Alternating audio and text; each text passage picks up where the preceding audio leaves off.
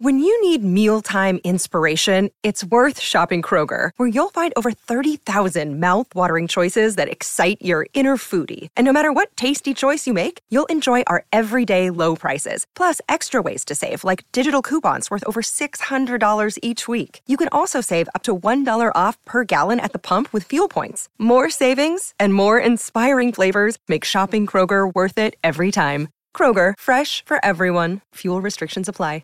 Yo no me siento juguete roto, pero sí creo que hay gente que, que, que lo ha pensado. Sí. Eso también es gracioso porque es como, oye, que yo ya estaba en Los Serrano antes de que mi prima fuera reina, ¿sabes? Pues claro. Pues toda la boda, vamos, estará invitadísima. Sí. Y ya, pues La invitación le va a llegar la entonces. invitación le llegará. Eso es. Sí. Pues porque nosotros no queríamos competir, pero era como. O sea, la Super Pop nos vendía como a ver quién era el más guapo. Menos Natalia y yo que nos llevábamos mal durante los seis primeros meses. Éramos como en la serie, igual. Exactamente igual que la. Vale, ¿y tú y recuerdas cómo surgió la chispa ahí entre vosotros? ¿Fue grabando alguna escena o, o fuera? Fue fuera en una sesión de fotos. Mis escenas favoritas han sido, eh, donde mejor, donde más me he reído, han sido con la escobilla. Estoy encantado de ir al Ikea, a la sección de escobillas. Eh, Y acaba Los Serrano. no sé si como de tener que demostrar un pelín más, porque claro, era raro ver a Guille de los Serrano tocando el piano, entonces era como, ah, este no toca. Era como, sí, sí, voy, voy, voy gratis, y cuando veas que toco, pues ya. Creo que uno de los momentos más incómodos que viví fue con Pablo López, eh, estando en la gira de teatros, y de repente en un momento esto así como medio de silencio y tal, gritaron, Guille, y claro, me sentí fatal. ¿Qué es Ana para ti? Mm, Es... Ahora mismo es mi... Mi... Mi vida.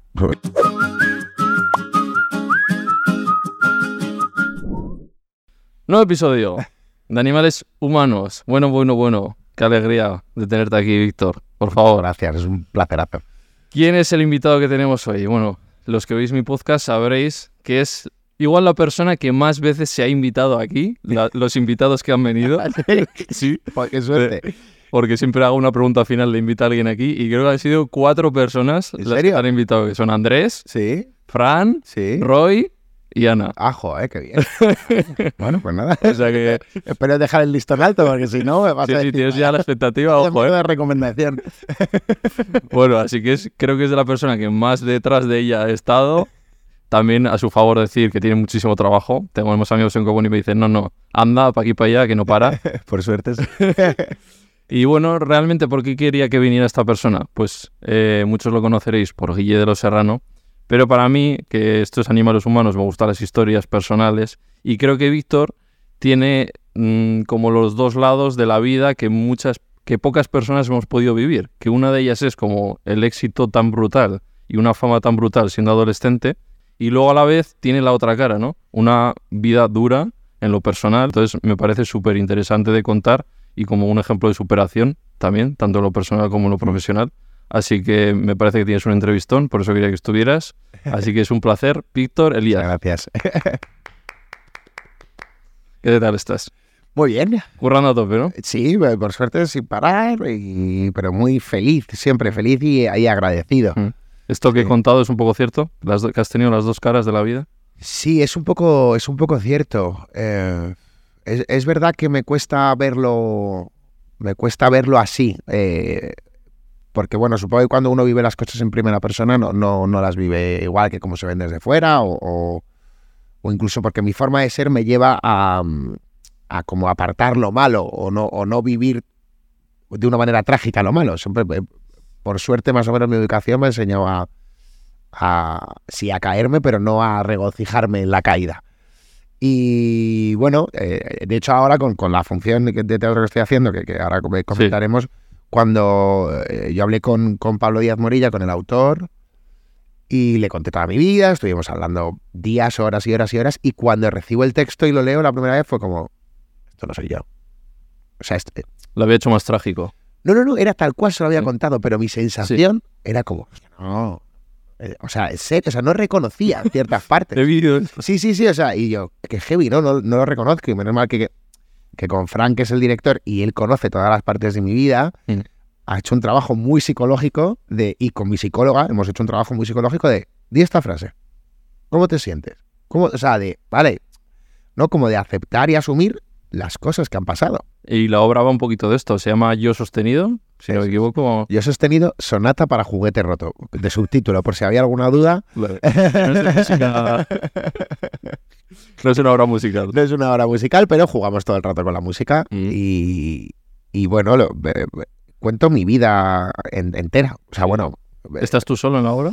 Estoy con Javier Márquez, que es un actor que, que- que me acompaña y que, que está haciendo un, él- él hace un curro increíble él porque hace, decimos que es un personaje regidor con frase, eh, pero bueno, no solo ha hecho eso porque está dentro de la parte de producción y, y bueno, él es un poco, pues eso, como si fuera una, una entrevista en un plato que se me Vale. hace y como se va Así, un ¿eh? poco volviendo un poco loco, ¿no? Y como yo empiezo a contar eh, mi historia, pero, pero bueno, pues empieza a, a dar la vuelta un poco, pero Mm. O sea, eh, al, al principio no, no, no- sabía muy bien cómo iba a reaccionar la gente. Al final, cuando. También creo que hay cosas que a la gente no, no le gusta escuchar. En general, la verdad. Y, y cuando yo pensé en hacer esta función de teatro, pensaba en contar un poco mi vida. Creo que era. Bueno, no, no porque creo que tengo una vida muy interesante que contar, sino porque creo que la historia medio molaba y porque eh, yo tengo como unos, unos lemas por bandera, que es la constancia, tal, que era como, joder, oye, pues poder contar esto, ¿no? De, de, de que la constancia es lo que a mí me ha llevado a poder ser músico luego y a tal. Y, y al final, bueno, pues Fran lo teatralizó todo un poco más porque yo quería hacer un stand-up comedy. Yo quería Sí. sentarme en una banqueta y contar las cosas y que todo el mundo se ría. Claro, y Frank que viene de teatro puro. Claro, y Fran que viene de teatro Para puro, no sepa, hablamos de Fran Perea. de Fran Perea, sí. El que, no- el que lo lea. Eso.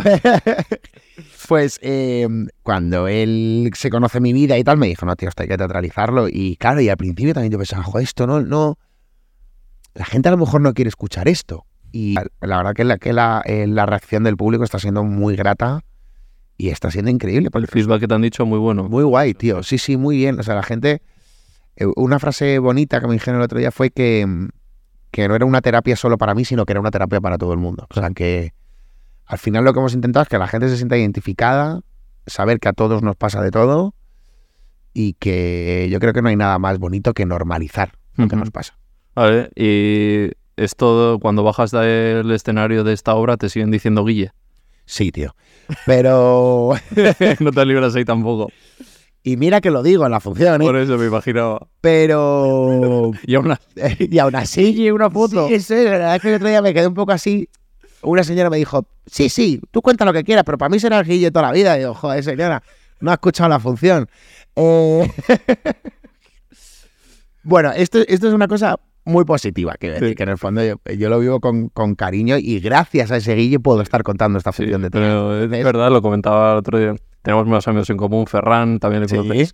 Y lo hablaba el otro día ayer con ellos y decía, tío, es que tiene que ser incomodísimo que tú estás como artista, eh, subido a un escenario con Pablo López o con quien sea y te bajas y otra vez Guille. Sí. Como serio, tío, que me has, visto, me has visto en un bolo, como toco, tal. Hay uno, creo que uno de los momentos más incómodos que viví fue con Pablo López, eh, estando en la gira de teatros y de repente en un momento esto así como medio de silencio y tal, gritaron ¡Guille! Y claro, me sentí fatal. O sea, Por Pablo también, ¿no? por Pablo. Claro, y la cara de Pablo fue como de, no me lo puedo creer, pero claro, también de atónito de, de verdad, no, es- Sí. no- nadie está viendo lo que estamos haciendo, o sea, en plan, no porque sea mejor o peor, sino porque no tiene nada que ver. Se me dice, bueno, me ves en una cosa parecida. Claro. Pero bueno, también... Viva Dani Fernández, igual ya joder. claro, claro, pero Algo de 20 años encima, que no, me dices, bueno, que estás en una serie que está ahora, ¿no? Yo qué sé. Eso es, ¿no? Pero hace, pero bueno, también como no se ha dejado de emitir nunca, la gente no tiene la sensación de que se haya Claro. terminado nunca. Y esto es guay, por una parte, y luego pues hay otra en la que la gente, pues bueno, se le mete en la cabeza una cosa y ya, Ya ya está. el resto de la vida. O sea, no creo que Antonio Hortelano deje de ser Kimi de compañeros nunca. Claro. Eh, ni Chechu, el de médico de familia, y yo en mi caso, pues no dejaré de ser Guille, el de los Serrano. Esto pasa mucho aquí, ¿eh? porque en Estados Unidos se le pilla por el nombre. La gente se queda con el nombre del actor. Claro. Y aquí no, aquí se quedan con el de los personajes. Y tú entonces que has aprendido a vivir con ello y ya está, ¿no? Sí, sí, sí, y agradecido también por lo que viví, por lo que puedo vivir, pero sí que Fran, por ejemplo, como, como él tuvo su disco, desde el primer momento se le conoció como Fran Perea. Sí, no le Entonces muchas veces somos Fran Perea y Guille, y digo, tócatelo, o Marcos y Guille, o Víctor y Fran, pero... o una cosa muy graciosa que nos dijeron el otro día, que también es este concepto de, claro, también como han pasado años, la gente te conoce, te ubica como muy familiar, pero no sabe de qué. Y entonces el otro día, en una gasolinera volviendo de vuelo, bueno, el otro día en verano, nos dijo una mujer, nos dice, eh, le dice a Fran, ¿tú eres Víctor Perea? Y digo, esta señora tiene un jaleo. Sí, sí, sí. O una vez, que esto fue muy gracioso, también me dijeron, ¿tú eres eh, Chechu, el de farmacia de guardia? Y digo, joder, no ha dado ni una en las series y las ha mezclado todas. Bueno, salgo en la tele, sí. O sea, si, es, si es su pregunta, porque si me pongo a explicarle que no es ninguna de esas series... Han tenido que dar anécdotas graciosas de, vamos, Sí. tienes que tener miles. ¿eh? Me encanta. Te preguntaré en la época de los Serrano, así, madre mía. Vale, Sí. vale, y vamos a hacer entonces la promoción. ¿Dónde pueden ver eh, Yo Sostenido? Bueno, pues yo sostenido lo pueden ver en los teatros Luchana, que estamos todos los jueves, y, y nada, y que se den prisa porque por suerte están volando y aquí en la Que fecha saldrá más o menos en la primera semana de enero, que lo estaréis viendo. Vais a tener todos los jueves de enero Eso para ir es. a verles. todos los jueves de enero. Me temo que igual hay un sold out tranquilamente. ¿eh? Ojalá, si lo hay, seguramente renovemos por Sí. otro lado. Ah, vale, la idea vale. es viajar y Ir a otros sitios también, ir a otros ideas. sitios, sí, y, y nada, y sobre todo yo lo que le diría a la gente, pues bueno, que, que se lo tomen como, como un, como que les invito a un viaje en el que, pues oye, que, que- que ojalá que se queden con, con una parte bonita. Sí, de- de estoy seguro que igual que con esta entrevista se- vas a poder aportar algo a la gente fijo. Alguna reflexión para frases como dices tú. Hay, hay alguna moralejilla. Sí. vale, eh, yo he sostenido y luego no se quede juguete roto, ¿no? Sonata para juguete. Nada, juguete roto. Me interesa lo de juguete roto. Sí. Eh, ¿tú, ¿Tú te sientes juguete roto? Pues la verdad es que no. No, y creo que por eso tengo la suerte de poder contarlo desde este lugar. Em, o sea, el tema es que, además hablando con Fran y, y- y haciendo el texto y tal, un poco la conclusión a la que llegamos es que al final el juguete roto no es el propio juguete, es que es cómo te ven. Porque también un niño decide que un juguete está roto cuando deja de jugar con el juguete. Pero hay miles de peluches que los niños mantienen durante toda su vida porque les quieren, ¿no? Y aunque les falte el ojito, estaría roto, siguen jugando con ese juguete. Entonces, el problema es que es la gente la que te, la que te tacha de juguete roto, la que piensa que porque no estés saliendo en televisión Claro. ya no te va bien, o la que piensa que porque yo, en mi caso, me dedico a la música ya no me va bien y que lo he tenido que hacer como por, Sobrevivir. como por sobrevivir y soy el tío más afortunado del mundo.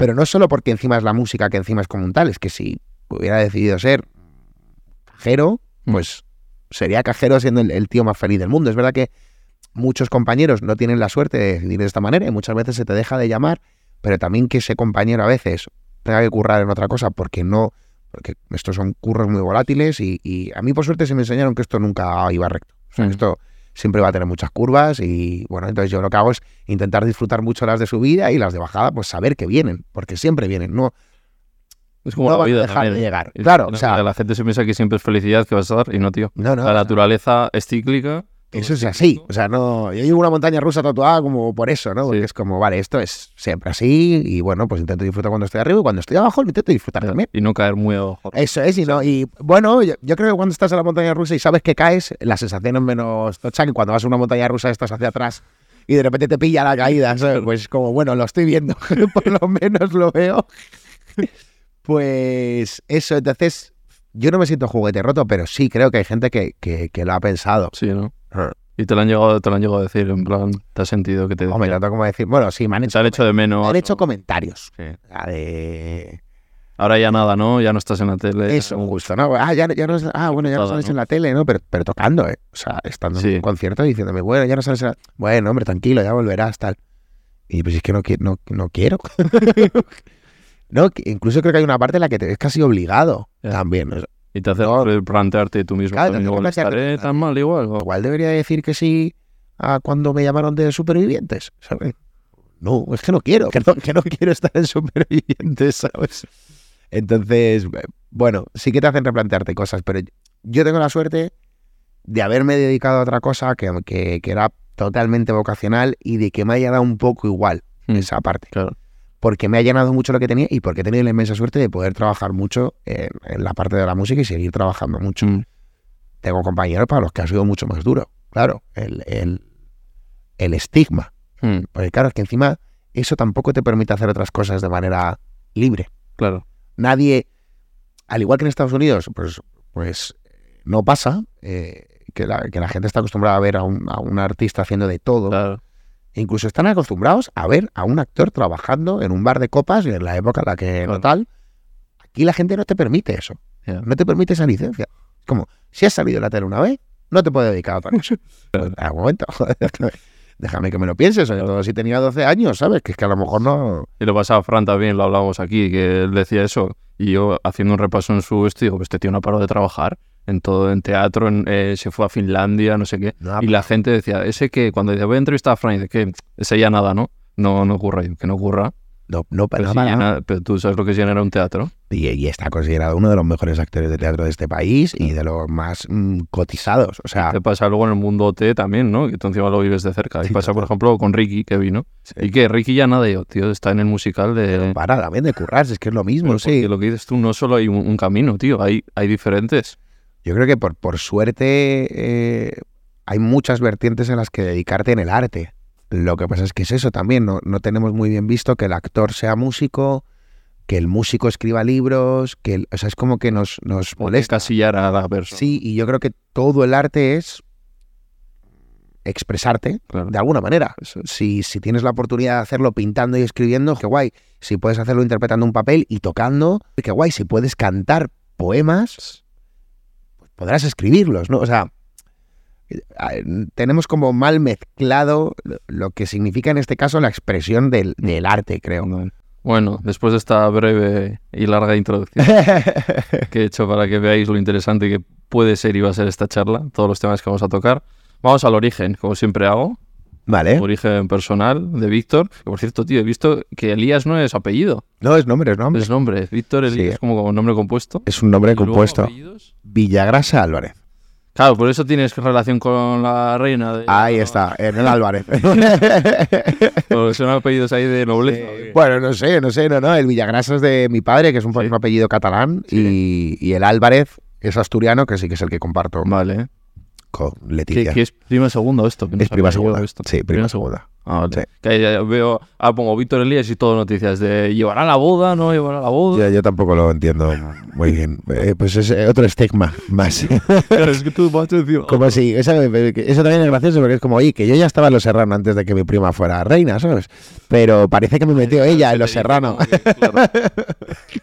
Pero bueno, también lo entiendo. Es como un dato muy curioso, gracioso y, y bueno, yo siempre digo lo mismo. Yo, yo ya em, eh, como que me, me pavoneaba de prima cuando ella era la presentadora de televisión española. Eh, siempre era como, joder, esa es mi prima. Sí. Eh, y creo que ese era, no- es que ahora no sea de admirar, pero creo que será el momento bonito en el que admirarla. Y ahí yo la admiraba mucho. Mm. Y ahora también, pero ahí, ahí desde Sí. ahí. ¿Y te, te llevas con ella o así o qué? Bueno, ahora hace mucho que no la veo porque pues, está haciendo sus cosas Claro, de, de reina. de reina. y yo las mías. Claro. Pero. ¿No te ha ido a ver algún bolo? Eh, No, es que hace mucho que no la veo. Mm. Hace mucho que no la veo, pero. Te ilusión. pero bueno, sí, sí, sí. A ver ahí Por tocar. supuesto, a la boda vamos a estar invitadísima. Sí. Y ya, pues, La invitación le va a llegar entonces. la invitación le llegará. Eso es. Sí. Claro, te imaginas que entra ahí con el rey. Eso es una movida. Tendrás que tener ahí un protocolo. Imagínate, la verdad es que en el fondo me, da, me provoca más problemas que. Pero. Pero bueno, si quiere venir, yo estaré feliz de, de verla. Sí, sí. Vale. Bueno, este clip ya sabes, ¿eh? Víctor Elías fue a invitar a la reina. Bueno, no pasa nada. Vale. Eh, entonces, ¿tu origen dónde es? ¿En Madrid? En Madrid. ¿Eres gato? Eh, no, porque mi madre era. Bueno, mi madre era, realmente nació en Madrid, pero toda su familia es asturiana y mi padre es catalán. O sea Vale. que no, no soy gato. Vale. Pero naces aquí, te crías aquí. Me creé aquí toda la vida. A los. eh, a los tres años me voy a vivir a un pueblecito de Segovia, a Turégano. Em, y luego, como con seis o así, vuelvo. Me he criado siempre en el 2 de mayo, en el centro. Ah, sí. Y Ah, familia de artistas. Y sí, mi, Padre músico, ¿no? y mi madre actriz. Tu madre actriz. Claro, estabas ya destinado, hijo, a... Yo siempre digo que o salía actor y músico o salía algo que no tuviera nada que ver, rollo notario, ¿sabes? Y odiando esto, en plan de, no, no hay que saber nada de, de- de- de- de esos hippies. Vale. ¿Y qué es lo primero que te da más inquietud? ¿La música? eh, ¿La interpretación? La música. Mm. Sí, sí, o sea, lo, lo, lo, lo decido ya sin tapujos. Antes era como, uy, no, no sé. No, no, no, la, la Sí. música me, me, me, me mueve, me mueve mucho. Desde lo primero que te llegó entonces. Ah, no, lo primero Sí. que me, ah, pensaba que era lo primero que me llegaba ahora. No, lo primero que me llegó fue la interpretación. Sí. pues tampoco sabría decirte, creo. O sea, con cinco años hice la primera función de teatro, en el Teatro Real. Creo que ahí ya había tocado una batería del batería de mi padre, Mm. que me la regaló como con cuatro años, más o menos. Pero Más o es- menos paralelo, ¿no? Pero ya te metes un poquito más de lleno con la interpretación. pero me toca la interpretación. ¿Y cómo si, tío, llegas al Teatro Real ahí con cinco años? en un estreno de una función de Rosy de Palma con mi madre y estaba el que iba a dirigir esta ópera en el Teatro Real, que era Paco Nieva. Mm. Y yo que supongo que no debía ser un niño muy tranquilo, me huele a mí que no era un niño muy tranquilo, pues estaría por ahí revoloteando y él, supongo que este señor, porque me callara, dijo, ¿quieres hacer una función de teatro? Y yo, eh, sí, Sí, sí, porfa, porfa. sí, porfa. y ahí salía con un burrito precioso en, en la vida breve. Vale, y luego empiezas a hacer alguna serie también, antes, porque antes de Los Serrano, yo pensaba Sí. que no, pero viendo sí que habías hecho algo de Hospital Central, de... Sí, hice. eh, la primera de todas que hice en mi vida fue Hermanas, un Sí. episódico. Luego hice Ellas son así, que era una serie con, con Neusa Sensi, Vale. eh, que para era aquí que San Francisco, estaba María Barranco, Maribel Verdú, María Danez. eh, y luego, ¿qué más? Luego Esencia de Poder. ¿Y cómo vivías siendo tan peque ahí estar en ese mundillo? Pues que para mí era un juego. ¿Te, el te divertías y, Para mí era todo el rato un juego y lo ha sido. Y lo sigue siendo. y tu mami te acompañaba también? Igual, Sí, sí, sí, sí. Mi madre me acompañaba mucho y luego, claro, mi madre actriz me daba mucha caña también, claro. Ah, tu hermana, ¿tienes O sea, hermana? No, no, mi madre, mi Ah, madre, perdona, sí, sí, mi ¿eres madre actriz. Sí, Ah, vale. sí, sí. Y claro, me daba mucha caña, no. No, no se te oye, vocaliza. Entonces, bueno, eso me ha. O sea, mi profe, de hecho, ha sido mi madre toda la vida. Mi madre y los, y los trabajos y la oportunidad que he tenido de trabajar con gente muy buena, ¿no? Pero, Sí.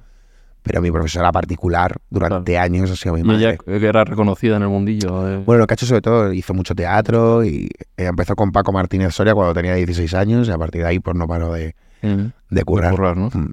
Vale, y llega el momento de, de la gran serie. Llega ahí, llega. la- Llega ahí con 12 años, ¿no te llega? Me llega con 12, sí. ¿Cómo te llega ese casting? no? Pues... eh, es que el otro día justo lo estaba recordando. Eh, yo hice solo dos castings. Hice como uno como en octubre, más o menos. No sé por qué me acuerdo bien de todo, claro, también. Sí, pues porque ha sido la, la- la serie que ha marcado mi vida. Pero hice como un casting en octubre y yo pensé, pasaron los meses y yo ya dije, esto no, no, no me cogen para esto. Y como a principio, finales de enero o algo así, como que me volvieron a llamar para esto. Esto ahora lo recuerdo así, yo tenía Mm. 12 años, no sé cuán de consciente era de todo, pero bueno, esto fue así. Y, mm, y nada, hice otro casting en el que ya estaba Belén Rueda. Y cuando estaba volviendo en el coche con la que era mi representante en ese momento, que era Esther Gala, la llamaron y le dijeron, es Víctor, está cogido. Fue como, pero claro, yo ya había vivido muchas series y Mm. ya era consciente de que las cosas se acababan y que no sabía tampoco. Y que algunas salen y dura tres capítulos. Eso, eh, o sea, yo no era consciente de que, yo creo que ninguno éramos conscientes de que Los Serrano iba a ser esto. Por lo menos de los niños. Yo, no- Sí. yo no sé, Fran, Vero, hombre, Resines, quizás sí tendría un Sí. poco más idea de la proyección. que Fran, igual por el reparto que estaba viendo, igual ya. pero, pero no esto. Ya. ¿Sabes? O sea, pues bueno, pues una serie eh, bien, Sí. ¿no? Que dura ahí un poquillo y está bien, pero esto. Esta, esta inmensidad que hemos tenido la suerte de vivir, ¿no? Yo creo que no éramos conscientes No. ninguno. Entonces ibas al principio a disfrutar y a. Sí. Yo iba ahí, yo además, eh, cada temporada, que eran temporadas de 13 capítulos, y decía, esto se acaba ya. Eh, pues no, otra más. Pues otra más. Y yo, segunda, y yo, esto se va a acabar. Tercera, cuarta, quinta, así hasta la 12. Y ya en la 12 dije, esto se acaba, ¿no? Ya, se- acababa, ya, ya, ya estaba yo a punto de, Sí. de sacarme carne de conducir. Y, pero, o sea, siempre eso, con esa perspectiva de, oye, esto se puede acabar en cualquier momento, vamos a disfrutarlo. Sí. Vamos a vivir todo lo que tenemos ahora. ¿Y cuándo te diste cuenta de, joder, cómo ha crecido esto o qué exposición tiene esto? Pues yo creo que pues cuando empieza a conocerte todo el mundo por la calle, ¿Que era ya en la primera temporada? mm, no, no, a partir de los, como a los tres, a, a lo mejor estábamos haciendo la segunda, llevaba tres meses emitiéndose o algo Vale. así, y empieza la movida a ser... O sea, de repente empiezas a normalizar que te reconozcan. Creo que este es el punto en el que... A normalizar, no en el sentido de, fíjate que me reconocen, Sí, ¿no? sino en el sentido de a darlo como algo hecho, ¿no? Eh, y yo creo que ahí es cuando eres consciente de que quizás tu vida ha cambiado. Claro, porque tú no tienes otra, otra perspectiva de lo que es normal con 12 años, claro. Bueno, las de tus compañeros de claro. clase, pero claro, cuando tus compañeros de clase también te dicen, tronco, es un contigo, también dices, Claro, tenía que ser agotador. claro, claro, dices, pues entonces a lo mejor ahí hay... Yo encima me he cambiado mucho de cole, Sí, ¿eh? no sé muy bien por qué. Eh, y que hay que llegar a un colegio nuevo, claro. Mala, mala jugada. Hasta que lo sabía todo el colegio. Y encima ibas de nuevo. Pero, claro, pero, pero bueno, sí que recuerdo mucho los, los viajes de, de esquí del instituto con mis compis, que era como, tío, Pero bueno, yo, aún- yo personalmente aún así he intentado, pues bueno, quizás me he perdido alguna cosa, ¿no? Bueno, me he perdido alguna, no, me he perdido muchas, pero, pero he intentado no reprimirme de nada. Sí. O sea, no, nunca he dicho, no, aquí no voy porque me van a reconocer y va- ¿Y qué, qué cosas crees que te has perdido? Bueno, pues me he perdido viajes, me he perdido quedadas con amigos, me he perdido... Me he perdido momentos, Sí. yo creo, ¿no? Me, me he perdido... Sí, he perdido momentos. Es, es, es aunque ten- tengo hoy tenía muy buenos amigos en, en el cole y en la época del instituto, es muy complicado generar el mismo vínculo con ellos que el que se genera entre ellos, porque se ven todos los días. Claro. Entonces, bueno, al final tú el vínculo pues lo generas pues dentro del plato. Mm. Vale, y para, por aquí han pasado muchos actores críos de la que se avecina Carlota Boza, tal. Yo os pregunto, ¿cómo era vuestra vida en ese momento? ¿Cómo compaginabais con el colegio? Tú te he visto decir que iba los fines de semana, puede ser un profesor a casa. Yo tenía un profesor particular los fines de semana eh, que me levantaba a las 7 de la mañana para dar clases de matemáticas y física o química. ¿Y entre semana no ibas a clase entonces? ¿O No, o sea, iba uno o dos días a la semana a clase. bueno, eh, eso que tal libro hasta Sí, bueno, bueno. sí, la verdad que, o sea, claro, yo no, yo no conozco, no conozco lo que es ir al cole de lunes a viernes de nunca. Claro. Porque con seis años ya estaba, pues, pues, Claro. claro. entonces a lo mejor iba un mes seguido al cole, pero después ya le salía otro curro. Ya.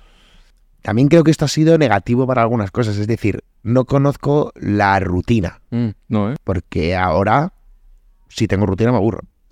O sea, no, Sí, ¿eh? no comprendo la, Ya. la- la- Yo paso tres días haciendo lo mismo y "Joder, estoy acostumbrado. Claro. Entonces, que tiene su parte negativa Sí. también, ¿sabes? Que era como... Pero bueno, ahora ya, después de mucho esfuerzo de mi psicóloga, sé que estoy empezando a conocer la rutina, pero, Sí. pero al principio era como, pero qué aburrimiento, que llevo tres días seguidos yendo al mismo sitio. Era una cosa... Ibas Demencial por mi parte. alcohol y luego particulares los Y luego particulares, y luego teníamos una profesora particular allí en Allí era como una tutora que nos, como que medio nos, nos, nos aguantaba, nos, nos mantenía en nuestro sitio y aparte nos ayudaba con los deberes, con los exámenes, Vale. ¿qué tal? ¿Y cómo, cómo es entrar con ese pedazo de elenco, tanto los mayores como los críos? ¿Cómo, cómo recuerdas ese primer contacto con Natalia, con Andrés? Eh, es que al principio no, no eres consciente tampoco de... de- de- por, por parte de los mayores no eres muy consciente de con quién estás trabajando hasta que no empiezas a crecer un poco dentro de ahí, ¿no? Y después entre nosotros pues fue, fue una maravilla. Yo creo que hubo un, un- un match absoluto desde el Sí. primer momento. Menos Natalia y yo que nos llevábamos mal durante Sí. los seis primeros meses.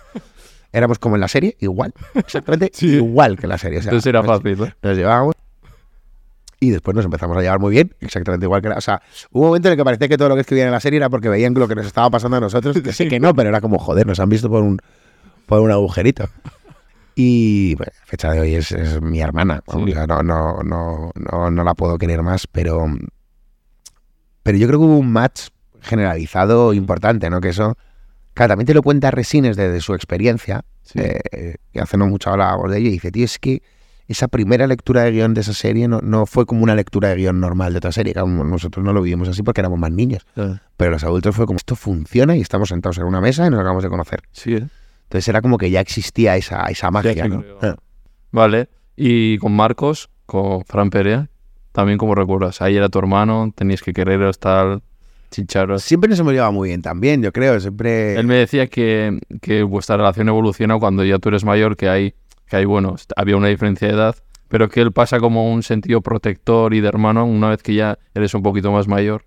Sí, yo creo que ese sentimiento más de cercanía real quizás nos viene más en Fedra, cuando coincidimos en Fedra, eh, una función de teatro y, y hacíamos de hermanos otra vez, pero en la antigua Grecia, Sí. muy bonito. Eh, pero que creo que a mí me recomendó él, además. O sea, que ya había como una cosa de estar cerca, pero, pero es, esa función nos unió mucho. Y a partir de ahí, yo ahí ya estaba estudiando la carrera de piano. Todos los días, Fran, llévame a tocar contigo, hombre, pero llévame a tocar contigo, pero déjame tocar contigo. y, bueno, y años después, pues, pues terminamos to- tocando Claro. juntos por, por, por esto que digo de, de la constancia. Vale, de, sobre los serranos no nos vamos a meter mucho de lleno porque han pasado Andrés y Fran. Andrés me contó hasta el set cómo era, o sea que tenéis la. Vale. Tenéis ahí que cómo era el colegio, no sé qué, maravilloso. Eh, así que nada, te voy a preguntar solamente de ahí que recuerdas, eh, ¿cuál es tu escena favorita o qué momentos bonitos recuerdas en Los Serrano? Mm, Mis escenas favoritas han sido, eh, donde mejor, donde más me he reído, han sido con la escobilla. Espérate que podría la gente pensará que, es al revés, que estará Sí, que va, traumatizado que va, el chaval. Que va, que va, que va. O sea, estoy encantado de ir al Ikea a la sección de escobillas. Eh, mm, no, pero es que, es que las secuencias muy graciosas siempre. Pero no te daba impresión, a mí me da casi como digo, este al final. No, o sea, yo, veía cómo la abrían delante de mí y como, Ah, sí, que estaba- como le ponían el chocolatillo y eso para que... Sí, entonces estaba como, como comestible y todo, ¿sabes? Era como... como te daba Pero iba a quedar un poco mal. Y luego, hombre, yo creo que tengo... Yo creo que tengo un par de secuencias muy bonitas con, con Natalia de esa época. Está la mítica secuencia que después a- a- mucha gente ha hablado de ella, que es la del parque, eh, que es como el Bonito, primer ¿no? beso de, de Guille y Tete. Y a partir de ahí muchas, muchas secuencias con ella muy bonitas de por, por trabajo actoral con los jóvenes que éramos y, y- y por la implicación de la secuencia, no solo como actores, sino también como personas de, de- de- de que se veía ese, ese feeling por todos los lados, ¿no? Vale, y llega también una de las grandes bandas en Los Serrano. Está, Fran Perea. está, hay cosas que me dolieron, como la separación del canto del loco. Pero otra cosa que me duele a mí, hombre, que se acabara Santa Justa Clan, por favor. Ya, es que vienes que la vida te da unos revés que no. Eh, claro, o sea, una cosa que ocurre en Santa Justa Clan. Bueno, aunque realmente antes que la serie ya acabó Santa Justa Clan, porque hicimos dos giras y nos quedó como un año más de serie o algo así. Claro, pero una cosa que había es que nosotros en Santa Justa Clan éramos los personajes. Claro, sí, eso me decía Andrés. claro. Sí. Entonces iba muy lado la serie. Era muy hilado. Entonces, claro, tú veías el libreto y ahí no ponía el nombre de ninguno, ponía Boliche Andrés de la Cruz. O sea, no, no ponía nuestro nombre primero, éramos el personaje haciendo esa, Claro. esa banda, ¿no? Éramos un poco, éramos Hannah Montana. Sí. Y, y después intentamos hacerlo de Wrecking Ball los cuatro y no nos quedó bien. ¿Sí? No, no. Para convertirnos en Miley Cyrus, pero no lo conseguimos porque no, no dábamos bien ninguno. Y no, pero eso, al ser los personajes, pues eso acababa en un momento dado. Sí. Y, y- bueno, yo creo que el recorrido fue, fue el, el que tenía que ser, Sí. la ¿A verdad. ti te habría gustado seguir con Santa Justa Clan? Igual un año más, pero, pero bueno, yo creo que acabó también ahí. Porque a ti que te gustaba la música, de repente encuentras ahí, joder. Sí, Y sí. Decía Andrés, tío, llenábamos estadios y Es tal. que- y de hecho el, el segundo disco, que era un discazo, que es el que ya A ver, se escuchó. fuera, fuera bromas, y tú como músico, está muy bien hecho, ¿eh? No, no, el segundo disco, o sea, el primero está muy bien hecho, pero el segundo disco es un disco que yo me lo pondría ahora muy tranquilamente. Sí, sí, o sea, sí. porque bueno, buscaron justo como hacernos más maduros, no sé qué, y entonces era todo como muy rockero, muy tal, pero ese vendió menos. Claro. O sea, la gente buscaba otra cosa. Eh, nosotros. Y yo creo que esto se ve mucho, o sea, en los productos infantiles, cuando intentan que el artista crezca con el público, el público nunca crece con el artista porque el público reniega. Siempre de lo de atrás renegamos. Es una cosa inevitable. O sea, hoy nos encanta mm, Quevedo, me lo invento, y, y- y dentro de dos años, al que le encantaba Quevedo, si tenía 17, con 19 no va a decir que le encanta. Va a decir que eso ya no le gusta, que eso es de Claro, niños. hay que buscar a los que vienen nuevos de Eso es. Entonces, es, es que es muy complicado que un producto infantil crezca con, tú creces. con el público. Muy complicado. O, o aguantas y mantienes a tu público de siempre, o, o- o se hace muy, muy complejo, vamos. ¿Y tú ahí en Santa Justa Clan tenías papel como músico, hacías algo? No, no, yo daba, yo daba por todo el mundo ya. Y con, con- déjame tocar el piano, quiero tocar el piano.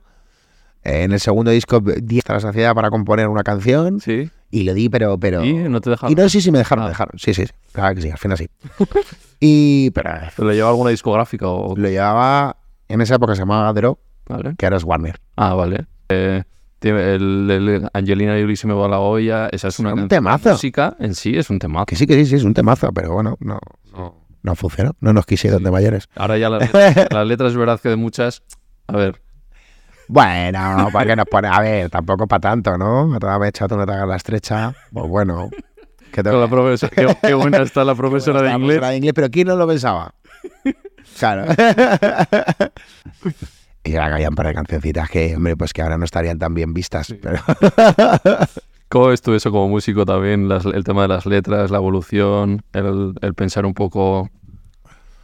¿Le pones límites tú a eso? Bueno, es que hablamos de esto, no te mecha tú no te hagas la estrecha, pero escuchamos mm, Te pongo a cuatro, Eres mi gata.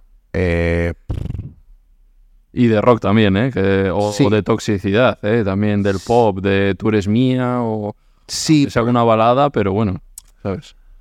creo que aquí tenemos que darle una buena vuelta todavía, porque, hombre, si- sin, sin esculparnos, Santa Justa Clan, bueno, sí que coño, no se excuso, teníamos 14 años Sí, y estaba dedicado un poco a, a esa broma y, Sí. Y- éramos unos personajes macarras que ya se nos veía en la serie que éramos así. Pero creo que ahora intentamos ir con algunos mensajes por bandera que yo personalmente no entiendo. No entiendo y, y no sé muy bien tampoco cuál es el pozo que deja. Bueno, ya lo estamos empezando a ver, el Sí. pozo, por desgracia, que, que, que siga, que todavía a fecha de hoy siga habiendo chavales que, que, que, maltratan con, con 16 años y, y no, no, no entiendo dónde han aprendido eso. sí, se ven. Bueno, que final cada uno, pues oye, predica Consume, con- es libre. con- es, es libre de consumir y también cada uno es libre de, de predicar con el mensaje que quiera predicar. Sí que creo que falta esta introspección de qué estoy predicando Mm. y qué pozo estoy dejando. Pero claro, si esa persona está 100% convencida de que lo que está predicando está bien, Claro. pues tampoco puedes hacer nada y tampoco le puedes decir nada, porque eso es libertad absoluta. Claro. Entonces, bueno, solo nos queda intentar... Mm. Vale, y Santa Justa se fragua un poco artificial entonces, ¿no? O sea, lo hace... Sí, a nosotros nos reúnen en la oficina y nos dicen, oye, ¿queréis hacer un grupo de música? Pues vale, venga, pues, sí. ¿Qué hay que hacer? ¿Dónde, dónde voy? Venga, pues aquí, a cantar esto, pues cantamos esto. Me decía, ah, no se le incluyó a Yoli, ¿no? Eh, a- No se le incluyó a Sara, no, ni a Curro. Claro que Curro no nos tocaba por edad, Claro, pero es verdad que era un poco raro. sí, Sí, ese fue un momento incómodo sí, ¿no? En, en la serie, la verdad, porque... Sara se lo tomó un poco mal. Sí. Yo no viví tanto lo de Sara, creo que lo de Sara lo vivió más Natalia. Eh, yo viví más el de, el de Jorge. Y Jorge también no le gustó. O sea, bueno, no, que volvimos de verano y no entendimos por qué estaban enfadados con nosotros. Ah, Claro, o sea, no, estaban como, bueno, pues normal. Es que, es que es- claro, os vais Te a está- decir- te están dejando fuera de una movida Ya, y perteneces a ella. O sea, no es que nunca hayas estado dentro, ¿no? Eh, pero bueno, claro, yo tengo la suerte de contarlo desde dentro, que voy a decir. claro, Bueno, no cualquier cosa que dijera era ya. podía ser usada en mi contra. O sea, pero bueno, yo, luego poquito después se les pasó y, y se entendía un poco que, que fue una cosa que se quiso hacer con ese, con, con ese grupo de, de- de Sí. adolescentes y con esos cuatro en concreto. Y luego, el gran momento de que contó Andrés en mi entrevista, que es de lo que más se sacaron noticias y se viralizó mucho, que es la situación que él vivía dentro de vosotros cuatro, que también se sentía apartado por la prensa y por la super pop y todo esto, que eh, le recortaban de las fotos y que gracias a Natalia que decía, no, tío, vas a salir aquí, te vamos a meter aquí, pero que desde arriba pues como que no se le ayudaba. No, es que... Bueno, es verdad que, que nosotros cuatro sí éramos piña, ¿eh? Espero que lo recuerdas así, Andrés. Sí, sí, Eh, sí. Ah, vale. Sí. Lo dice más desde un punto de vista de las revistas y Sí, claro, es que es que es que por desgracia así es este este mundo, ¿no? Lleno de prejuicios, de estigmas y y, y de y de mierdas. teníais una agenda a todos con su cumpleaños y el suyo no estaba. Hostia, eso no me acuerdo. De hecho, Natalia comentó de, no te preocupes, Andrés, para nosotros siempre sabemos que tu cumple es tal, tal, muy, quedó muy bonito. Me lo puse ahí en, en un comentario, pero él, él me contó hasta eso también. Hostia, pues eso no me acordaba, ¿ves? O sea, cada, cada uno vive lo suyo Claro. como más tal. Sí. Casi podría decir lo mismo que con las canciones. Por desgracia, esto no para de pasar, no deja de pasar. eh,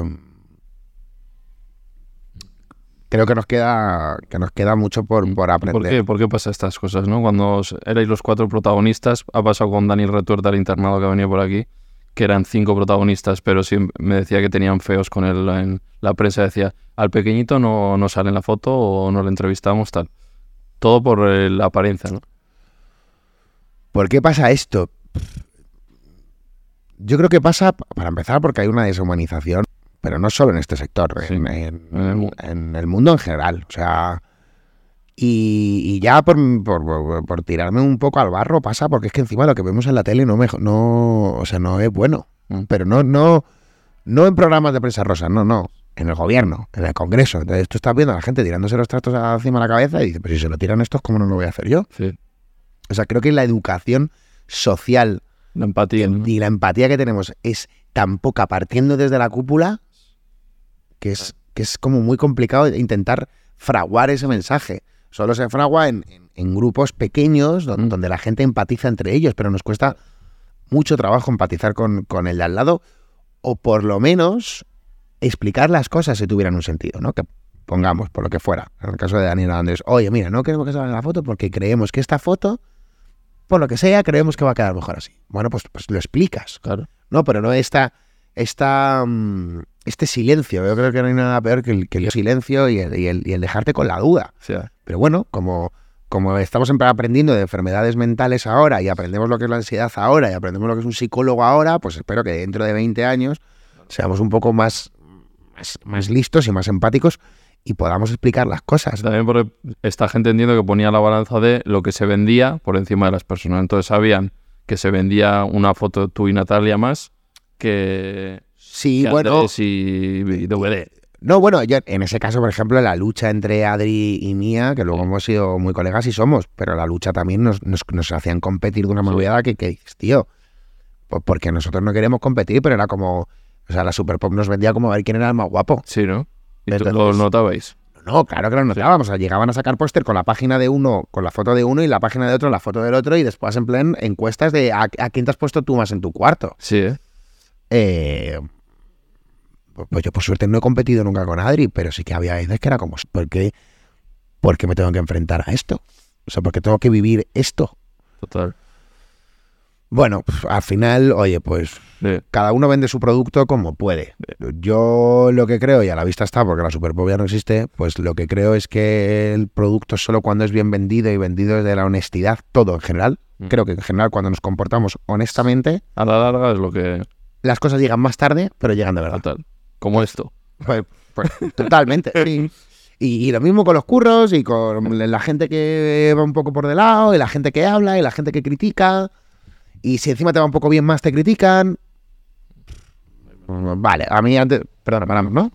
Eh, eso, nos habíamos quedado ahí. ¿Y qué opinión tienes tú, ya que estamos hablando de Andrés? Que él dijo maravillas de ti, bueno, nos emocionó hablando de ti, de hecho. A mí es que me parece un tío de los pies en la cabeza. O sea, no hay, no hay nada como contar lo que estamos contando para, para demostrar el pedazo de tío que es, cómo se ha hecho a sí mismo y cómo, por suerte, ha tenido sus ideas claras también. Porque él tenía muy claro que le gustaba el cine Mm. eh, y tenía muy claro que se quería dedicar a eso y, y ahí está ahora. Entonces, pff, para mí es un orgullo haber sido, haber sido compañero del de trabajo. Nos enseñaba mucho a todos porque él era el, ma- él era el mayor y, y aunque todos habíamos trabajado mucho, él ya había trabajado desde otro lugar. Entonces yo creo que nos enseñó mucho a todos de, de- de comportamiento, de, de saber estar, de, de trabajar, de, ser eficaces, sobre todo. Vale, más compis. Eh, Adrián, ¿qué tal con él? Muy bien, muy bien. Ahora, pues hace mucho que no le veo, Mm. pero hemos sido siendo muy Se metió amigos. la música también. y- Él se metió también en la música, luego salió, luego hizo otra cosa. Bueno, Mm. pero muy bien. Siempre, eh, pues siempre del- de- de- por mi parte, desde el estar ahí y, de la, y por la suya también. ¿eh? O sea, el, de pasar un año sin hablarnos y cuando nos llevamos estamos el uno para el otro. Sí, sí. Volver. sí. Vale, y luego Natalia. Nada, Natalia fatal. Claro, yo no sabía que habíais, habíais tanto en la serie estáis juntos, pero luego tu- tuvisteis relación fuera. Relación fuera, fuimos novios seis años. Fue mi primer amor, de, de- de- en toda regla. Y La primera chica con la que estuviste, así de. sí, sí, la primera, así como En serio. Sí, sí, y, y pf, ¿qué, qué decir? Es que ella para mí es, es familia, no es... Sí, siempre que subís fotos juntos ahora es como todo el mundo. "Ah", Sí. Con el- los niños de ella. Sí, es una monada. O sea, ella, ella para mí es mi, mi, mi familia y ha sido... ha sido mi 50% durante muchos años. Muchos, muchos, ¿Qué te muchos años. Todo. me aportaba todo. Me aportaba toda la estabilidad que yo no tenía en esa época por, por, mm, por, por las cosas personales que vivía. Mm. Me aportaba cariño, me aportaba mm, confianza. Todo. Todo. Y luego a la vez compañera de curro. Y luego la vez compañera de curro, claro. Entonces era, era muy guay. Claro, pues Sí. os entendíais lo que estáis Eso haciendo es. a la vez, ¿no? La Eso es. y Sí. todo esto, ¿no? Sí, Os compartíais Sí. "Uy, lo que me ha pasado, tal, no sé. eso es. Eso. Vale, ¿y tú y recuerdas cómo surgió la chispa ahí entre vosotros? ¿Fue grabando alguna escena o, o fuera? Fue fuera en una sesión de fotos de la campaña de verano del corte inglés. Muy romántico. Sí, muy bonito todo. El corte inglés siempre en nuestras vidas. Eh,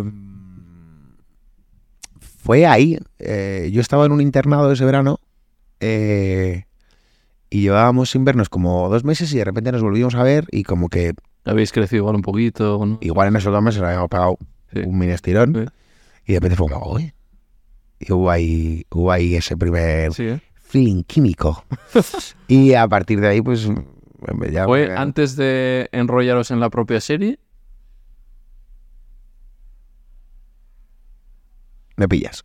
¿Quién llegó antes el huevo o la gallina? Me pillas, no sabría decirte, la verdad. Yo, yo creo que sí fue antes. Sí, sí, creo que sí. Sí, Solo por la gente dirá, fue entonces esas escenas ya qué". sí, sí, creo que sí fue antes, la verdad. Pero bueno, nada, o sea, uf, agradecido. Mm. La verdad, que esa es, esa es la palabra. ¿Y cómo vivíais? Porque dices que hasta los 16 la prensa rosa no os podía sacar, os pixelaba la cara, ¿no? Sí, Pero luego ya entrada de lleno la prensa, ¿no? Y hay fotos vuestras. pero luego también, pues co- con la normalidad que nos han enseñado a vivirlo, la verdad. Tanto los mayores como en, en nuestras casas. Pues daban consejos. Bueno, entiendo que. Sí, o sea- ¿no? Que con 16, 17 de repente me han sacado fotos y estoy yo aquí. Claro, pero ya lo habíamos vivido en Fran y en Vero. Sí. y ya habíamos visto esto en otro lado. Entonces, pues, pues eso, lo que digo, siempre es que viviéndolo con normalidad no, no, no pasa nada. Entonces, pues, venía alguien a hacernos una foto, pues vale, tal. E- incluso hasta, hasta éramos siempre, eh, cuando, cuando veíamos a alguien, pues, si, no- si, no- si nos pillaban y no pillaban, pues nos pillaban, Mm. pero también nos daba igual.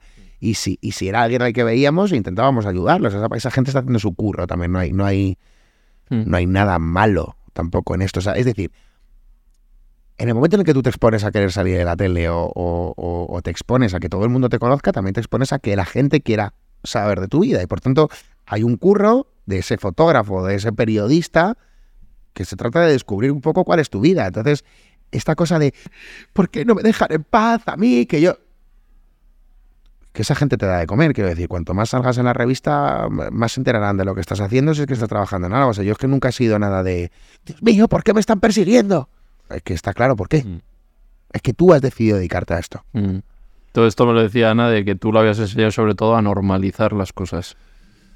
Sí, bueno, ta- también para, claro, para ellos se te fue todo mucho más shock, porque tú entras tres meses en un sitio y cuando sales te encuentras con todo. Nosotros pudimos vivir un poco Claro. la progresión Ibas estando un total. y también pudimos generar carrera, Sí, que es algo que a los de OT no les, no les dejaron. sí. No, no les dio tiempo Claro. a generar carrera para poder vivir esto Mm.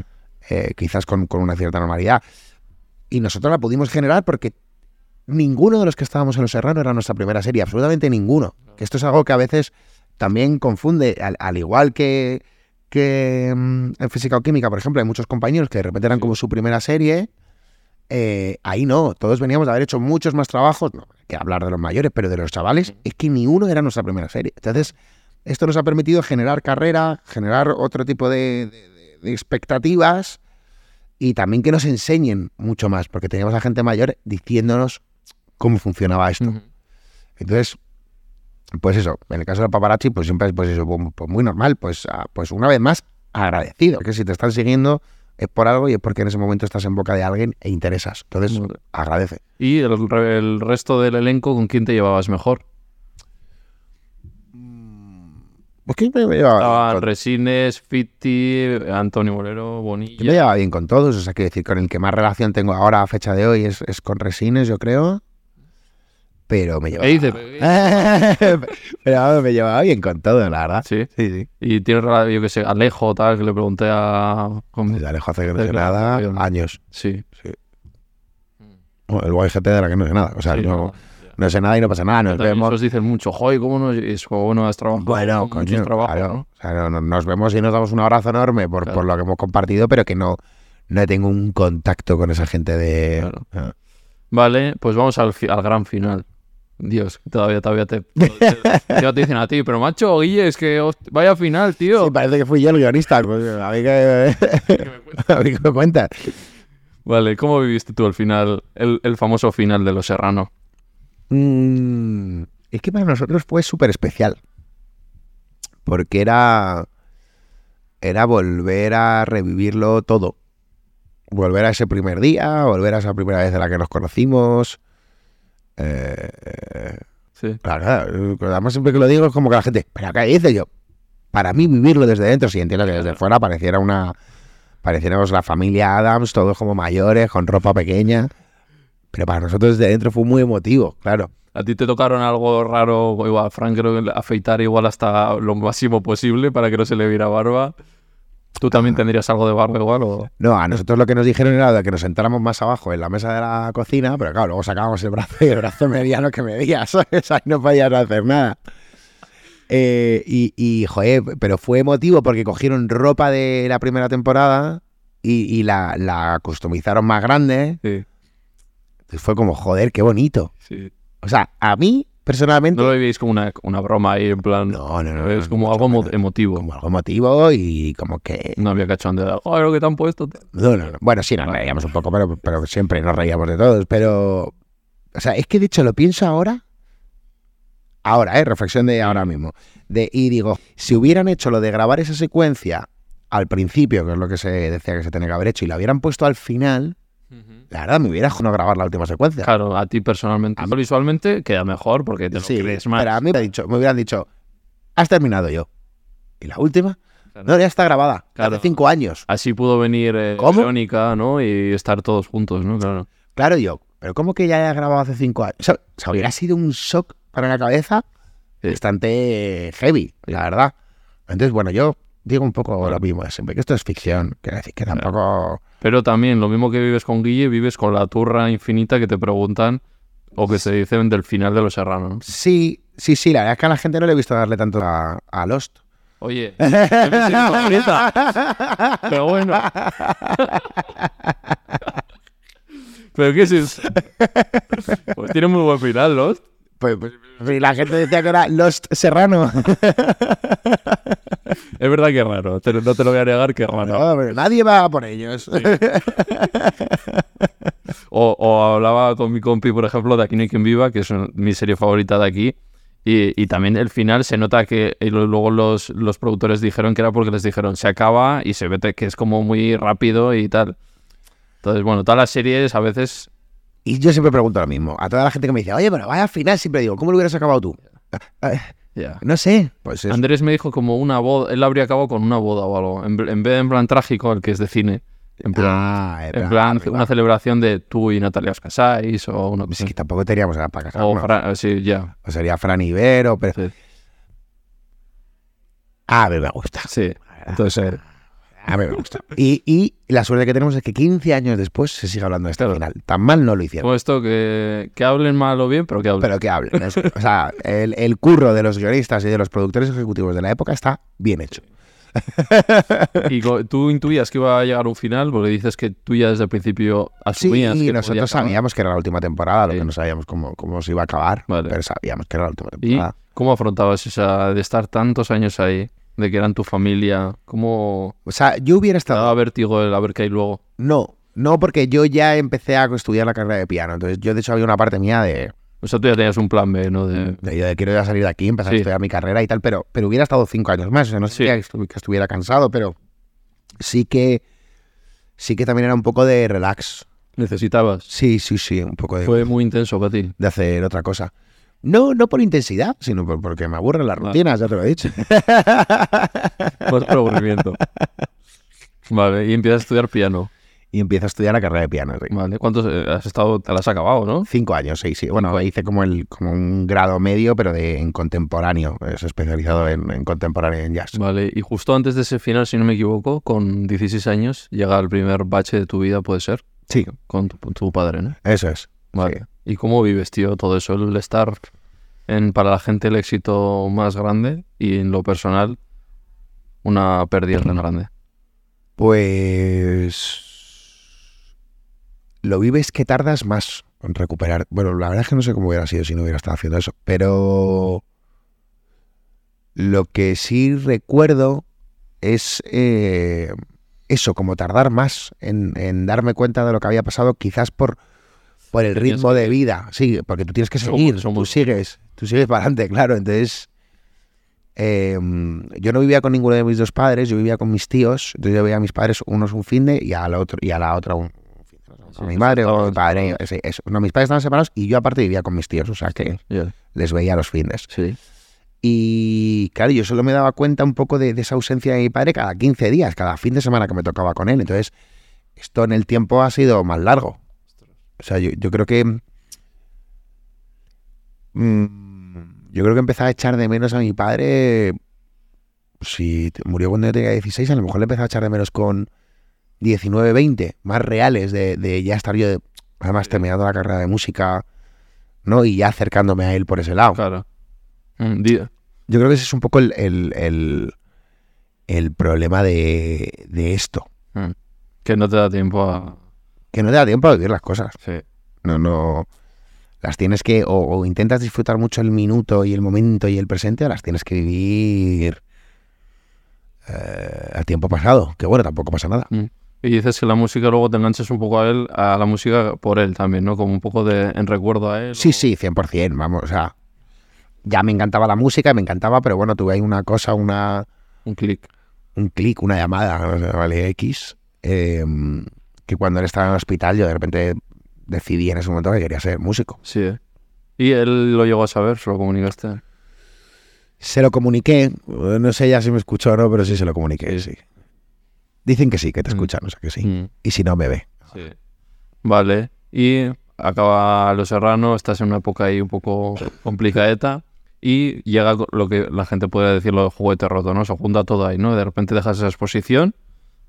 ¿Y cómo vivías? ¿Como el que no te paren tanto por la calle? ¿O Pues el es que ¿qué hago eh, con mi vida? como empecé a dedicarme a otra cosa, no viví tanto ese, esa transición. ¿Te lleno en la música? Eh, Me metí de lleno en la música a, a currar en lo que fuera como pianista. Quizás ahí había una parte más de.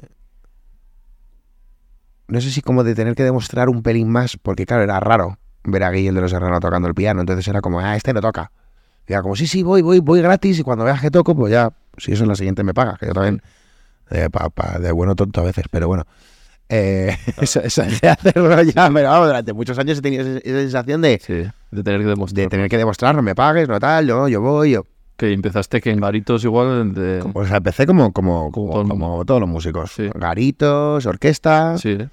Eh, en la orquesta era gracioso, la verdad. claro, estabas tú ahí tocando tu paso doble de, de lo que fuera y, y, y escuchabas a la gente, ¡eh! ¡A toda mecha! Tal, y tú ahí con tu tum, tum. Me, da- me está dando ansiedad de pensarlo, tío. De decir, tengo que subirme ahí ante todo el pueblo. Sí, total. Y Pues todos-. Saben, saben de dónde vengo y, y me van a Es que a mí me da igual, porque algo me pasaba también tocando el piano. tener- en parte creo que es- tienes una autoestima férrea igual, ¿no? O, o el que te- lo que piensan los demás te da bastante igual, tío. Porque Sí, yo no podría, macho. O sea, no, no me da igual, porque soy una persona que por desgracia mm, me, me afecta mucho, lo que Sí. lo, o, o ya menos, ¿no? ¿Mm? Pero me afecta, sí me afecta. Pero sí que tenía tan claro que lo que estaba haciendo era lo que quería hacer, que ahí sí que me daba igual. Sí, O sea, era, Se ponga adelante quien se ponga. yo voy a tocar el piano, lo que quiero es tocar el piano, y me paso bien tocando el piano. Haz, pensad lo que queráis. Aquí estoy tocando mi piano. ¿Sabes? Era un poco ese rollo, ¿no? De, me hago con mi piano y voy a tocar el piano. que lo que quieran. Y tu entorno, porque al final te crías como en un mundo un poco aparte, los amigos, eh, las parejas, tienes como que construir de nuevo un poquito, ¿no? Todo eso.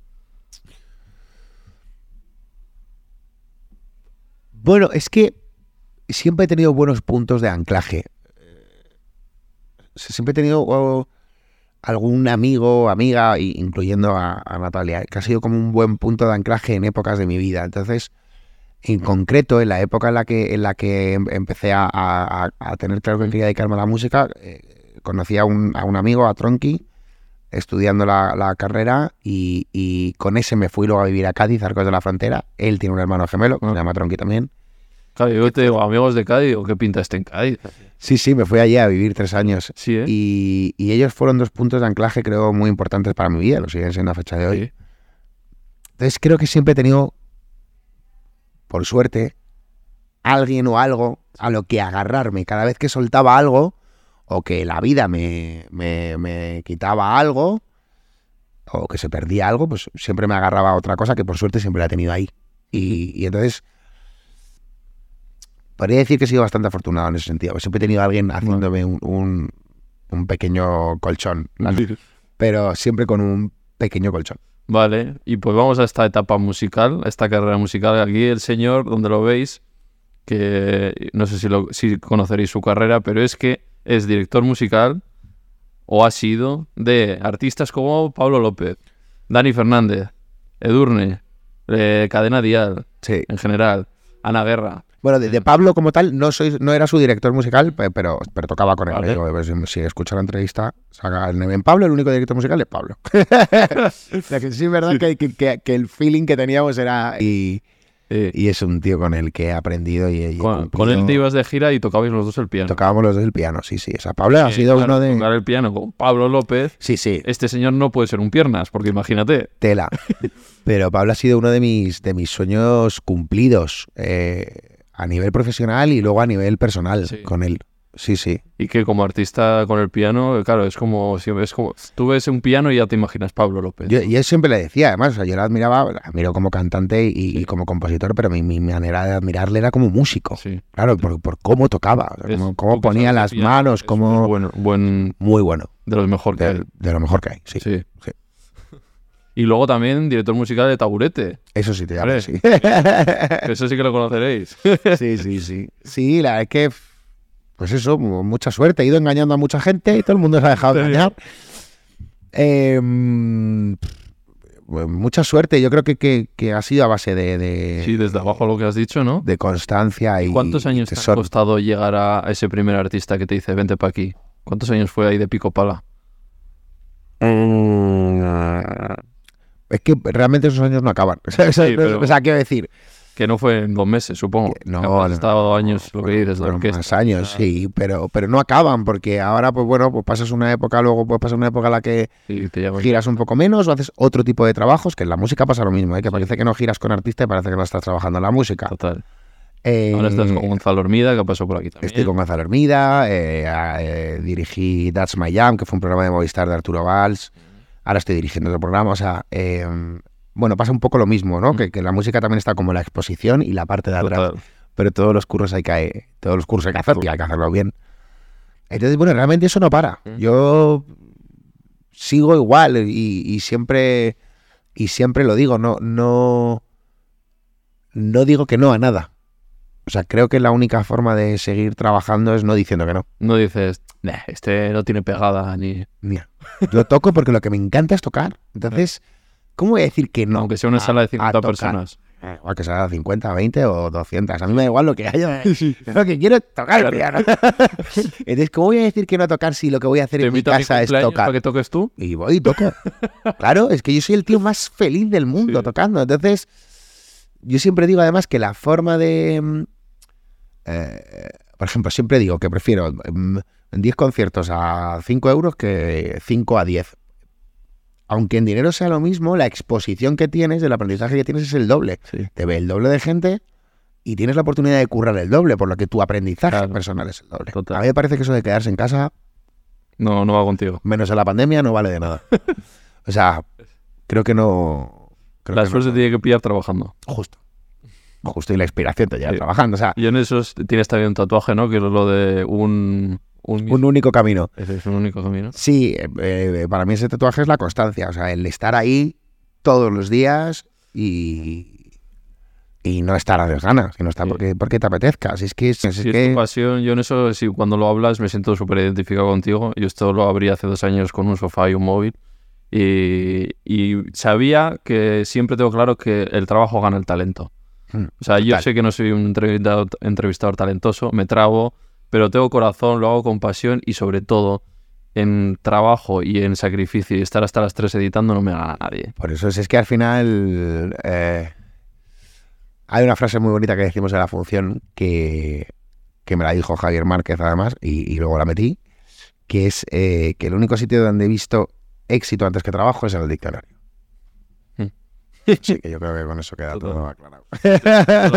¿no? Gente que tiene mucho talento, pero no le pone. o sea, es, es más vago o, o no quiere trabajar tanto, o se conforma con menos. Gente que tiene mucho talento y no quiere trabajar y gente que tiene éxito muy rápido y le falta el trabajo y no dura. Claro, eso es. Hmm. Total. Vale, eh, ¿y es Malu la primera artista que te lleva algo así? ¿Puede ser? No. ¿No? Eh, no sé por dónde vi. Eh, no, el primer artista. Es que tampoco sabría decirte, claro, en qué, en qué. ¿A qué le empezamos a llamar como primer artista? Bueno, ¿no? Es que Ya, claro. Así Es- que conocido o tal. No sabes. no me acuerdo ahora mismo, pero oye, O con quién el que incluso. empecé a hacer la llamada del musical. O sea, cuando volví a Madrid empecé a hacer la llamada del musical y a partir de ahí luego entré en The Hole 2. Luego hice Calam, que era un chaval de la voz de esa época. Pues sí. Eh, La llamada, ¿qué tal con los Javi? muy guay, muy bien, Sí. muy bien. Muy bien, fue una experiencia también increíble de, de años y años y años. O sea, estuviste en he ido a ver el musical, o sea, tú estabas ahí en el musical. Yo estaba tocando, eh, en sí, directo. Eso te da una experiencia, ojo, eh. Sí, fue muy guay también. Y, y joder, y sobre todo ver en lo que se han convertido ellos por trabajo, por talento y trabajo, eh, es increíble, es, es, es admirable, ¿no? Vale, y luego todos estos artistas, Dani Fernández, tal, Pues van llegando, es que van llegando cómo currabas y... poco a poco. Sí, sí, sí. Fue un poco así. Eh, me atrevería a decir también que, que hay, hay una parte que, una parte que he tenido con la música, quizás también por, por vivir ciertas cosas muy rápido, que con el tiempo he sido consciente de lo afortunado que he sido y de la oportunidad de cosas que he tenido de, de vivir. ¿Sabes? Quizás en ese momento también ha seguido un poco como, como rápido, pero supongo esto solo te lo da la, la edad, entonces Sí. no puedes eh, echar para atrás y pretender vivir las cosas antes de otra manera. Pero sí que ahora lo veo, miro, la, echo la vista atrás y digo, joder, qué afortunado he sido, qué cosas he vivido. Quizás hay alguna que la hubiera podido disfrutar un poco más. Mm. Y, y- y hay una pequeña parte ahí en mi cabeza que dices, "Co- la tenía que haber disfrutado de otra forma, ¿no? Mm. Pero bueno, eh, me han llevado a otros sitios y, y me han llevado al sitio al que estoy ahora. O sea Sí. que, una vez más, agradecido. Total. No te arrepientes de nada. De nada. El camino hecho lo harías igual. Eso es. eh, Es como, Sí. me quitaría alguna cosilla, como siempre, pero vamos. eh, Vale, eh, pues vamos a estos músicos. Por cierto, tenemos amigo en común, Marino, un abrazo desde aquí, Marino, que siempre ve el eh, podcast. mejor, sí, sí. viendo esto. Marino. Este eh, lo que le digo, tú también, Marino, has sido muy listo. Te has metido con un instrumento que tampoco lo- hay mucha gente haciéndolo. Claro. Entonces eh, destacas fácil, capullo. Bueno, hay mucha gente haciendo, lo que como él, muy poca, sí, sí, es verdad. Es de los mejores violinistas que hay. Sí. Y todo el mundo le llama, claro. Sí, sí, ya. Está con Funa, con Andrés Suárez. ¿Y tú has currado con él? eh, Yo he currado con él. o? Sí, eh, curramos juntos con Pablo, pero ya nos conocíamos porque Nerea le trajo. eh, ¿Cómo fue? Estábamos haciendo un, un EP de Nerea y Nerea, voy a traer un violinista, que la leche y tal. Y él y yo ya tuvimos feeling. Sí. Ya ahí también hubo un match eh, como, como personas y, y como músicos. Y tenéis la filosofía igual, ¿eh? que te he dicho antes fuera de cámara. Sí, Sí, yo creo que en la sí. tierra, él acaba un within y me dice, vámonos a un cualquier garito.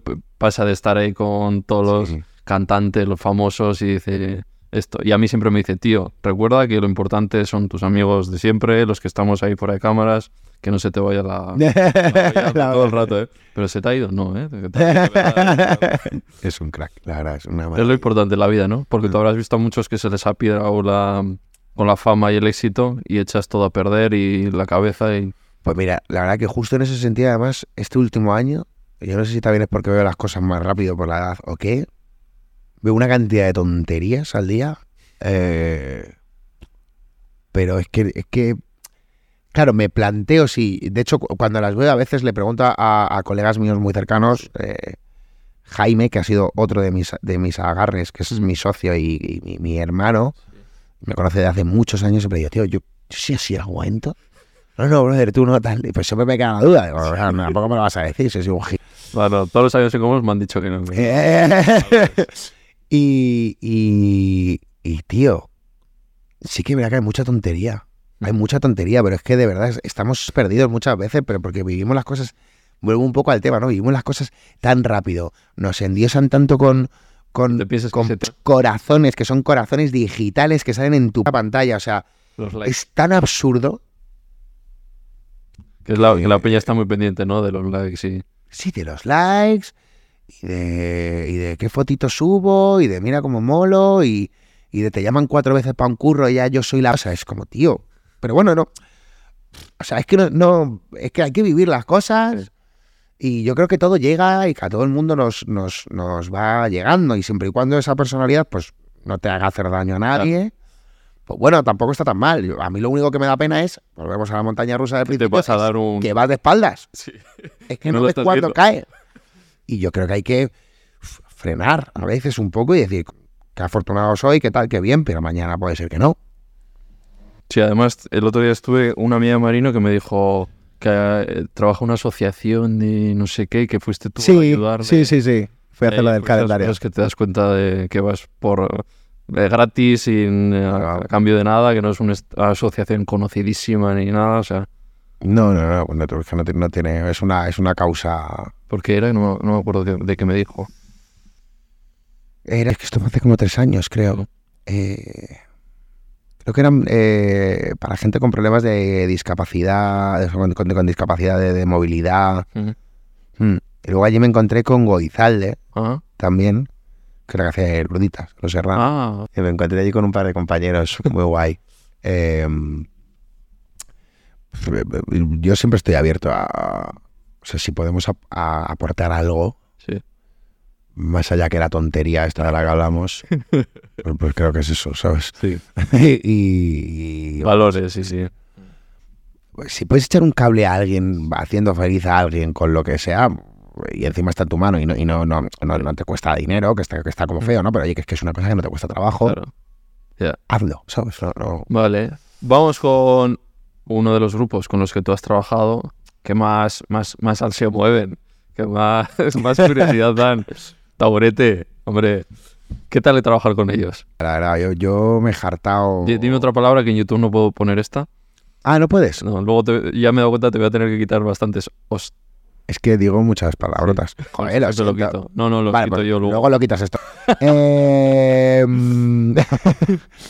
pues hay mazo de vídeos en YouTube de. Ah, vale, pero claro, no monetizan. Claro, vale, vale. Eh, vale, eh, trabajar con ellos es la leche. Eh, trabajar con taburete es, es- es la leche. Yo, yo, yo me, me- se me llena la boca de, de, de- orgullo y, y- Sobre ellos, sí. o sea, son un ejemplo de, trabajo, 100%, aparte de talento, de trabajo, de constancia, de ir contra todo tipo de marea. O sea, es decir, eh, los tíos han demostrado que querían estar ahí y están ahí y se están manteniendo y se mantienen. ¿Por qué? Porque hay trabajo y hay talento. Son es que no buenos- hay son más. buenos músicos. Son, son buenos músicos, son buenos compositores y son buenos contadores de historias. O sea, es que esto es así. Ya. O sea, es, No, y la voz de, Gui- de Guillermo Barcenas, o sea, pasó por aquí Carlos Marco, que trabaja, es Sí. coach, sí. y me dijo, es el tío de los tíos que más af- a- le, le he visto afinar. No, o sea, canta del copón. O sea, es que, claro, ya hay un punto eh, en el que quizás antes había que explicar. Pero un grupo no llena el Within Center por casualidad. Claro. Esto es así. O quizás una vez sí lo llenas por casualidad, pero no cuando te llevan seis años.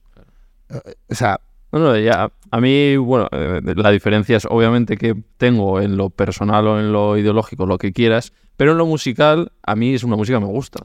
Claro. No voy a ir pues por mis estos, por mis valores, lo que quieras. Bueno, pero que también es verdad que su música no va con fines ideológicos. Sí, sí, sí, O sea, ya. decir, va, yo, va- si yo va a pagar otras cosas. Claro. No es como los Hakuna, que es un- una entidad religiosa católica que todo lo que se destina. Sí. Esto no. La Pues- cultura no entiende de política, no entiende de colores. Ya no, sabes, no la existe- peña dirá, tío, pero mira lo que dice luego, porque luego tiene declaraciones fuera de, ¿sabes? como persona. Claro, por eso. Pero que luego, luego también depende de las declaraciones, porque cuando las declaraciones nos vienen bien a unos, es que llevamos toda la vida entendiendo que la cultura es como de un partido. A mí esto es algo que me... O sea, la cultura no es de un partido, en concreto. La cultura es de todos. Porque es que, tal y como nos venden la cultura algunos, eh, eh, parece que el que piensa de derecha no consume música, no lee libros, no ve cuadros, sino tal. Esto es absurdo. Bueno, es que hay ciertas cosas que tenemos como, no, esto es de estos y esto es de estos. No, aquí nada es de nadie, y mucho menos de, lo- de los que nos gobiernan ahora por toda la parte. O sea, quiero decir, esto no es de nadie, esto es nuestro, esto es, esto es, esto es cultura general, esto es cultura popular. Y popular Mm. significa de todos, del pueblo. Como todavía votamos a lo que votamos porque nuestros padres y nuestros abuelos votaron, pues en el momento, hasta que no perdamos eso, no vamos a avanzar. Vale, pero tú a quién votas. no, Te lo puedo decir, pero... no ya los clips, no, calla, pero, me pero me tienes perdido, ¿eh? También te digo, ¿eh? Es que yo, des- sabría decir. yo despisto. Sí. Luego lo hablamos si quieres. Sí, que obviamente eres progre en cuanto a derechos LGTB y todo Sí. esto en lo social, pero luego, eh, no sé, ahí me, me tienes ahí... Yo Te despisto. llevas bien con taburete, tal. Los tatuajes despistan muchísimo. Tengo que analizarlo. de repente. no, pero eso, no, o sea, de taburete, de- yo me, me, me, me enorgullezco de ellos, de lo que han crecido. eh, para mí ha sido un honor formar parte de esa banda. Eh, para mí es un honor mantener su, su amistad y verles seguir creciendo. Que- La canción de que estás tú tocando ahí mariposas Mm. en- es un estudio, yo creo. sí, ¿Cómo suena, tío? que es, es que es brutal. Ah. Y de verdad, vete a verles si te gusta su música. Estás teniendo un prejuicio. Vale. eh, ¿Y has ido tú a casa de Dron? A casa de Dron. No, yo nunca he llegado a ir a esa casa de Dron de la que se habla. Les, cono- les conocí más tarde. ¿Pero sabes cuál es? O... Sí, sí, sí, sí, sí, hablan, hablan de ella, pero, pero yo les conocí más tarde. Creo que esa casa ya no, ya no existía. Vale. eh, más artistas. El gran Dani Fernández. Es que, que, que, que- Que ha sido papi hace poco, que ha además. sido papi hace nada. Pues otro, otro crack, otro, ¿Cómo le ves como artista? otra demostración de talento y constancia y de humanidad. O sea, es Él no tiene tontería de estas, ¿no? ninguna. De hecho, es un artista al que siempre intento poner de ejemplo por bandera. O sea, en plan de.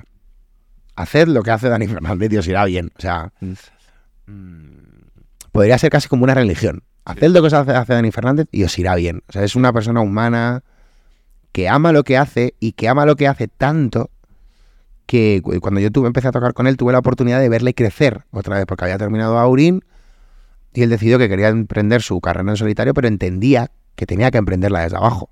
Entonces he tenido la oportunidad de poder tocar con él en salas de 60, 70, 80, 100, 200 y hacer la Riviera llenándola el solo, ¿no? Eh, hasta ahí fue la parte en la, en la, en la que yo llegué, pero, pero es que ese tío le daría igual si siguiera haciendo las salas de 60, Sí, ¿no? ¿sabes? Y ahí está, La- ahí está la gran diferencia y la esencia, en que a ese tío le daría igual que solo escuchar a 60 personas porque es feliz cantando sus canciones. Yo me he pensado cuando tú solo buscas el éxito, eh, es, peli- es peligroso, pero cuando tú, como Dani, haces las cosas por pasión, porque las disfrutas y, y porque vales para ello, al final el éxito llega, es una consecuencia. No Bueno, es que luego también el éxito es relativo. Sí, me para refiero a los uno- números, a los Wizzing. Claro, Sí, eso tengo que llegar al pf, va a ser difícil, pero si trabajas el día a día, día a día, día, de repente ya llega al Wizzing, ¿sabes? Tiene que ser una consecuencia, no un objetivo. Que yo creo que el éxito es. Siendo materialistas, el éxito es poder vivir de lo que te gusta Mm. y, y siendo más abstractos, pues el éxito es que, que- que alguien, que solo una persona, esté eh, conforme con lo que tú haces y le llene lo que tú haces. Si en este caso en vez de una son 18.000 en un Wizzing, pues he dicho perdona. No podía decirlo, ¿no? Es la leche. Eh, porque, porque ya se, se, se juntan lo abstracto y, y lo, y lo realista, ¿no? Y lo materialista, Mm. que al final, Mm. ostras, es necesario. O sea, no vamos a decir ahora que no, Sí. que el dinero no es necesario para vivir. Sí, es necesario, claro. Bueno, pues ya que hemos sacado el tema, vamos a ello. Ah, venga, vamos. Muchos añitos en televisión, una de las series más exitosas de la historia de España, como es Los Serrano. Eh, lo primero, ¿dónde se ha ganado más? ¿Dónde has ganado más? ¿En, ¿Como músico o como actor?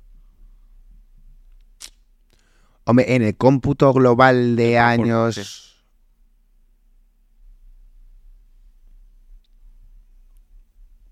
Ahí, ahí. Creo que tiene la suerte de que está más o menos igualado. Vale, pues Bastante, bastante igualado. banco. Ah. no te creas dinero, ¿eh? No. Yo he tenido la suerte de que, me, de que Te compraste una casa, ¿no? mis tíos me, me, aconsejaron bien cuando tenía... Bueno, no me aconsejaron, decidieron ellos por mí, pero yo estoy encantado y feliz y agradecido. Tenía 16 años y por mí hubiera Claro, sido... todo ese dinero que se iba ganando en los serranos, Pues me compraron una casa con mi dinero y... ¿casa luego- o piso? Un piso. Sí, sí. Un pisito. Pi- pisito de de 82 metros cuadrados en Colonia Jardín. No. Eh, y, Y luego se ha dado un colchón para seguir estudiado. Te has pagado tu me, me he pagado todos mis estudios y luego he vivido muy bien. Sí. Verdad, toda mi vida he vivido muy No bien. no- he tenido la suerte de no tener que mirar. Hubo una época en la que me quedé a cero cuando me fui a vivir a Cádiz. ¿Qué me dices? Tuve un problema, se me salió una rótula en una función de teatro, me despidieron, no me pagaron la baja, no podía tocar, no podía actuar. Y eh, vivía un nivel de vida alto en esa época Sí. y en muy poquitos meses me quedé a cero. Wow. Pero has desfas- ha habido épocas que has desfasado. Sí, he podido desfasar. Eso sí que me han contado un poquito, ¿eh? Sí, sí, he desfasado, sí, claro. Pues es que al final... ta, Yo, pero a fecha de hoy ya digo, joder, qué suerte he tenido de desfasar con esa edad Mm. y no de desfasar ahora. Por Sí. ejemplo, que ya sería como, o sea, Sí. tienes 32 años, ¿dónde vas? Pero con 22, 23, 24, pues ¿qué voy a hacer? sí. Pues desfasar. Eh, ¿Se te pero fue un bueno, poco de descontrol o has notado tú has tenido épocas así de sí, he tenido alguna época de perder el control heavy. Sí. Nunca perder el control 100%, pero al 60%. A la noche.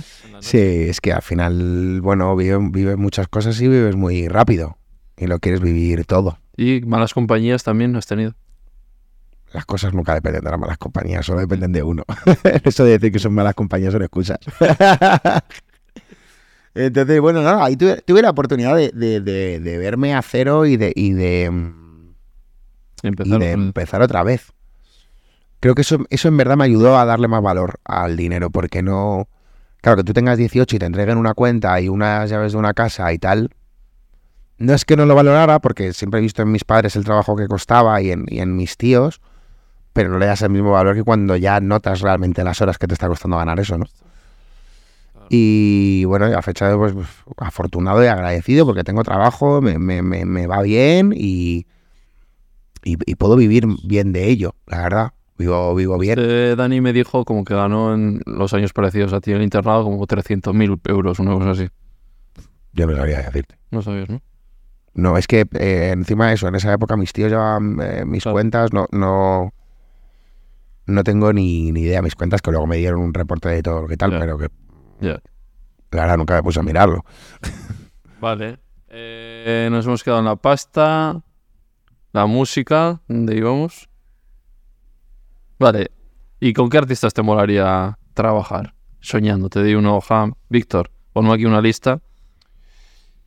Otro día me lo preguntaron justo y, y los tengo bastante claros. O sea, volver a currar con López, por supuesto, sería un, un honor. Y, y luego Vanessa Martín y Pablo Alborán. ¿Ah, sí? Son dos artistas que me vuelven, me vuelven muy locos. Ellos como artistas, su, su manera de, ex- de expresar, su. Te gusta el pop, ¿no? Ahí, eh, A mí me encanta, a mí me encanta el pop. Sí. Sí, sí, me gusta mucho. y algo que salga de ahí, del indie, algo... Si salimos de ahí, Sí. Que te guste. Mm, Luego te preguntaré qué música escuchas, me interesa mucho. me encanta Morgan. Mi, mi banda favorita de Morat. ¿Te gustan los Morat? Sí, Sí. sí, sí. To- Tocar con ellos, ojo, ya tienen ahí un También teclista, tiene, tiene Víctor. teclista. ¿Le conoces? Tiene un pedazo de teclista, Juanjo. Sí, sí. Juanjo es bueno. Más bueno que... Fui a verles por Marino, que le conocía Sí. también al técnico y tal. Sí. Mm, ¿Quién más puede haber así que yo pensar ahora? Hombre, Neil Molinero es la... Eso te lo iba a decir. o sea, Y la banda, el buen tocar con que él hay. también sería la... la- eh, tengo la oportunidad de... de- Ignasi fuera, venga. no, no, para nada, también como toca. Eh, tengo la oportunidad de, de- en Dial me da la oportunidad de, como dirijo los Dial, coincidir Claro. con todos esos artistas. Entonces, claro, tengo la oportunidad también de sentirles mucho, Sí. ¿no? Y, Y es y maravilloso. Funambulista, le adoro. Es que en Andrés, verdad sí. tocaría, tocaría con todos, con Andrés, con Marwan, con, con todos los que Claro. me dejaran. Pero lo que me suele pasar con, con todos estos artistas es que em, admiro a sus artistas y en, y en, y en la mayoría de los casos suelen tener un equipo detrás eh, a los que también admiro, que cuando ya veo quiénes son, digo, claro, ¿sabes? O sea, es que hay como una parte ahí de, de- Siempre pongo el ejemplo de Alejandro Sanz, que yo, que yo soy muy fan de Alejandro. Sanz, pero sobre todo soy muy fan de Alfonso Pérez, que es su pianista. Ah, me dijo siempre digo- Marino, sí.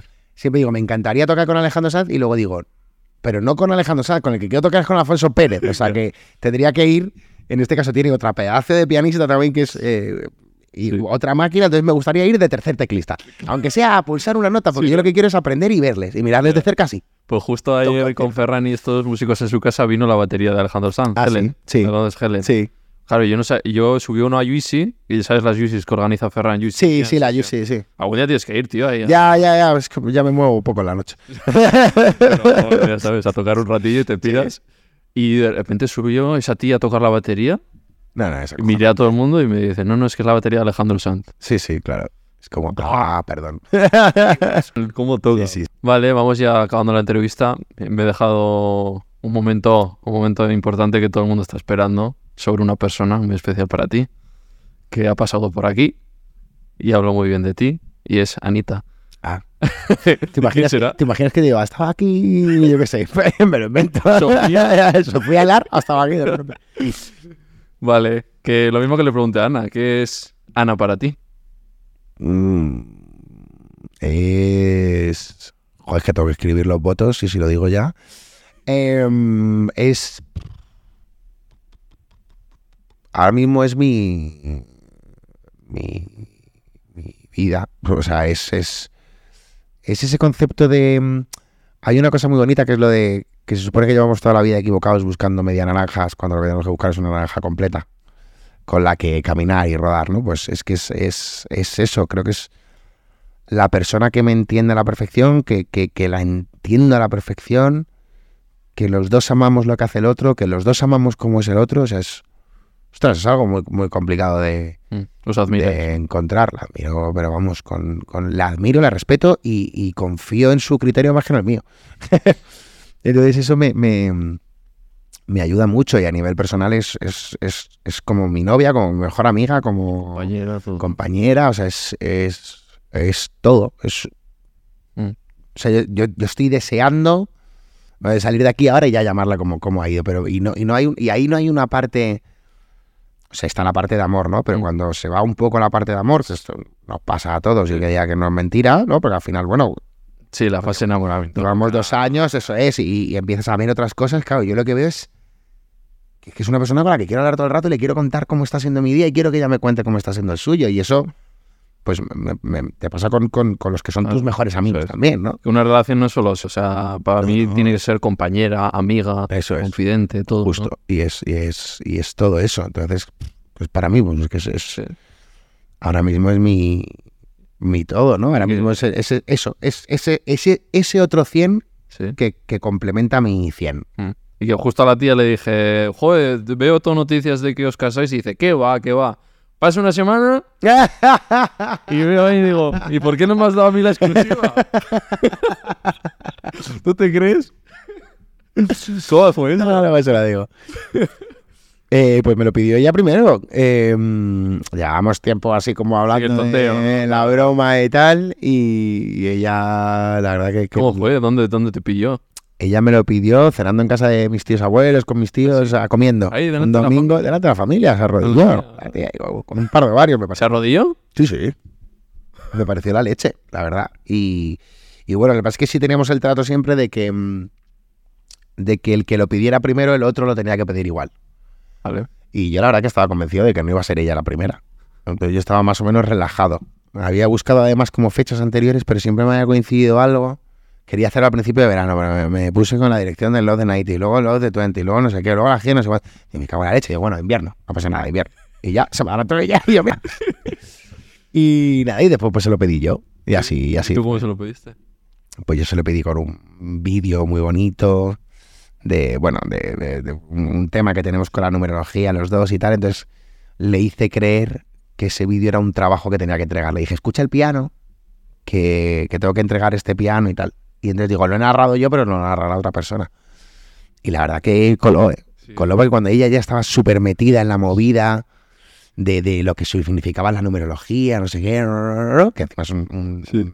un aspecto que nos, a- nos apasiona a los dos. Cuando ya estaba ahí súper metida, de repente, ¡pum!, entraba la movida de que, bueno, que, que quería ser un número más de, de- de su casualidad de nu- numérica, ¿no? Y, mm, y fue muy bonito, joder. Me alegro y enhorabuena a los Muchas fantástico. Tenéis ahí a España en vilo. Digo, Bueno. la boda, la boda. Ay, ¿cuándo será? ¿Cuándo va a ser la boda? ¿Cuándo va a ser? Pues ¿Lo es que no sabemos todavía. Estamos. Lo bueno es que Claro, los dos nos, agendar nos lo tenemos, agendas. nos lo tomamos con calma los dos. Madre mía. En el sentido de. Pues, Lo que me ha costado en la entrevista con este señor no me Imagínate La los dos juntos. no, pero lo conseguiríamos. Vale, ¿y cómo, cómo la afrontas o cómo qué quieres, cómo la visualizáis o cómo queréis que sea más o menos? Pues normal. O sea, sí, Una boda normal. sin tontería. Con nuestra gente y. Bueno, es que no- ahí nos quedan muchas cosas por, por, por ver y por tal, porque no, no- porque no nos hemos puesto a ello Claro, todavía, básicamente. Entonces, todo lo, todo lo que te diga ahora es mentira. Madrid, Mentira también todo lo que te diga. o sea, que no, no, nos hemos pedido matrimonio. ¿Quieres? ¿Quieres? Sí, quiero, quiero. Te quiero, te quiero. Venga, ya lo hablamos cuando podamos. Venga, vale, hasta luego. Tal. Así, un poco así ahora mismo, pero bueno. eh, A ver si llega las navidades. Bueno, nos ponemos un poco más adelante, digo, la- las navidades, pero lo vais a ver el 4 de enero, ya han pasado. es. Felices Reyes. Vale, eh, ¿qué te iba a preguntar? Vale, y luego, tío, eh, eso, ella me decía que le has dado consejos porque viene de un programa como OT, esa primera edición que fue un pedazo de boom. ¿Cómo ves tú todo este formato, la gente que va saliendo, estas carreras que por aquí han pasado muchos, ¿no? Pues que, pues lo que dices, una montaña rusa, que también les dicen, joder, no haces nada, las discográficas no apuestan siempre por los mismos. Es que es Difícil. un poco. Es que es lo mismo, es. Es, es intentar disfrutar el momento desde, desde el minuto uno. Luego entiendo que la comparación es odiosa y es inevitable, ¿no? Lo que decía Ana y Aitana, ¿no? Que les comparaban siempre y tal. ¿Tú a esto Sí. ¿Qué le has intentado decir o qué consejos le has dado?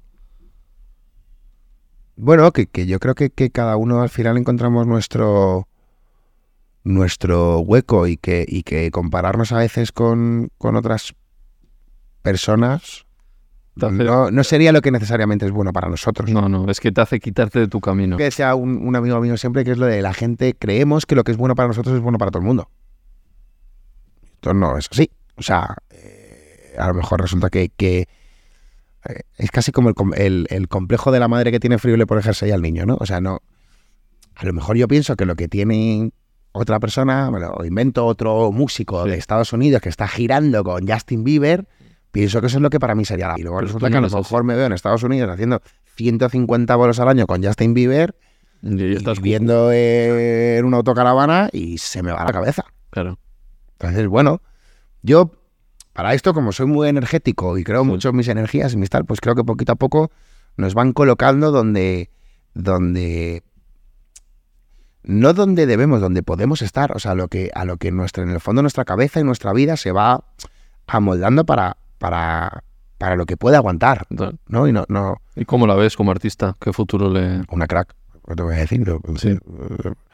A mí me, parece una, una artista íntegra, bien preparada, muy bien preparada, es muy buen músico eh, y, y por ende buena cantante, eh, pero bueno, que estudia la carrera de flauta y, y esto es algo siempre que, que a veces se nos olvida. Y bueno, creo que es una de estas artistas que, que va a durar en el tiempo toda su vida porque su constancia, su trabajo, su tesón y su personalidad lo, lo, lo muestran así. Vale, antes de ir a las tres últimas preguntas, me falta una otra época complicada de tu vida, ¿no? Ya hemos hablado que pierdes a tu papi y luego llega pandemia, si no me equivoco, un poco más después y fallece tu madre. Sí, bueno, esto fue hace un año. Ah, sí. Ah, un poco. Sí, Vale. bastante después. Eh, Es lo que hemos dicho al principio de la entrevista de... Dios mío. sí, bueno, eh, esta la he vivido un poco más como tenía que vivirla, Sí. la verdad. Me ha pillado a mí en otro momento de mi vida y me ha... Y me ha... Este momento de mi vida me ha ayudado a vivirlo en el momento en el que tenía que vivirlo. Um, ¿Fue un cáncer? Sí, fueron cáncer los dos. Em, es que al final, eh, lo que, lo que estaba diciendo ahora mismo, las cosas llegan un poco cuando tienen que llegar.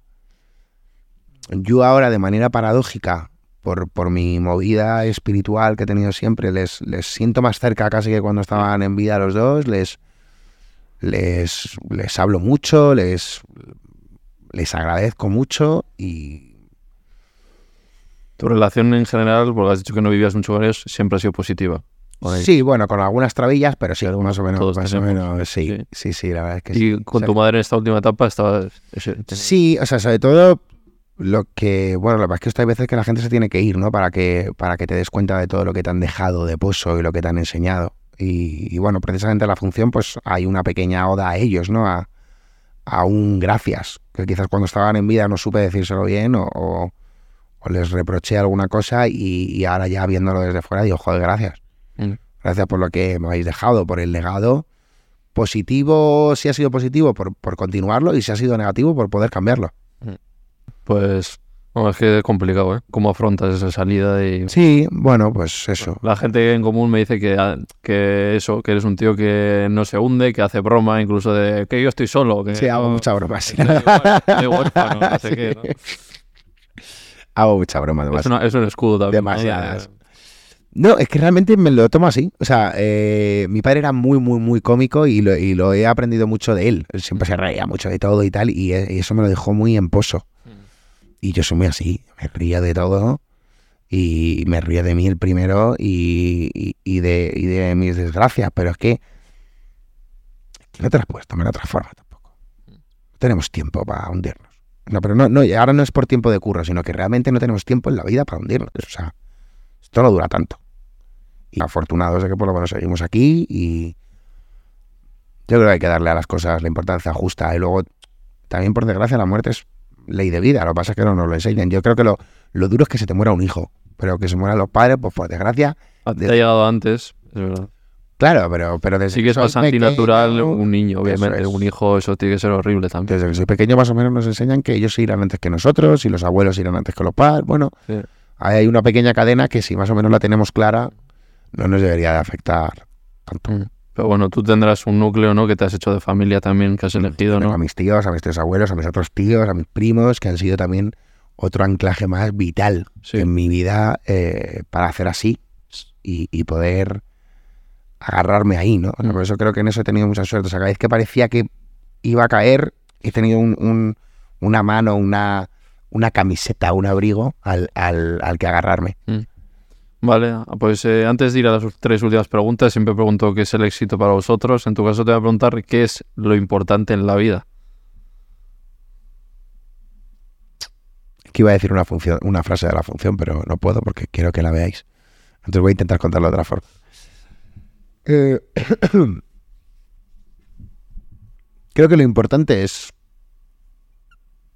estar a gusto con, con- contigo, con lo que haces. ¿La fama? No tiene nada que ver con estar a gusto, vamos, absolutamente nada.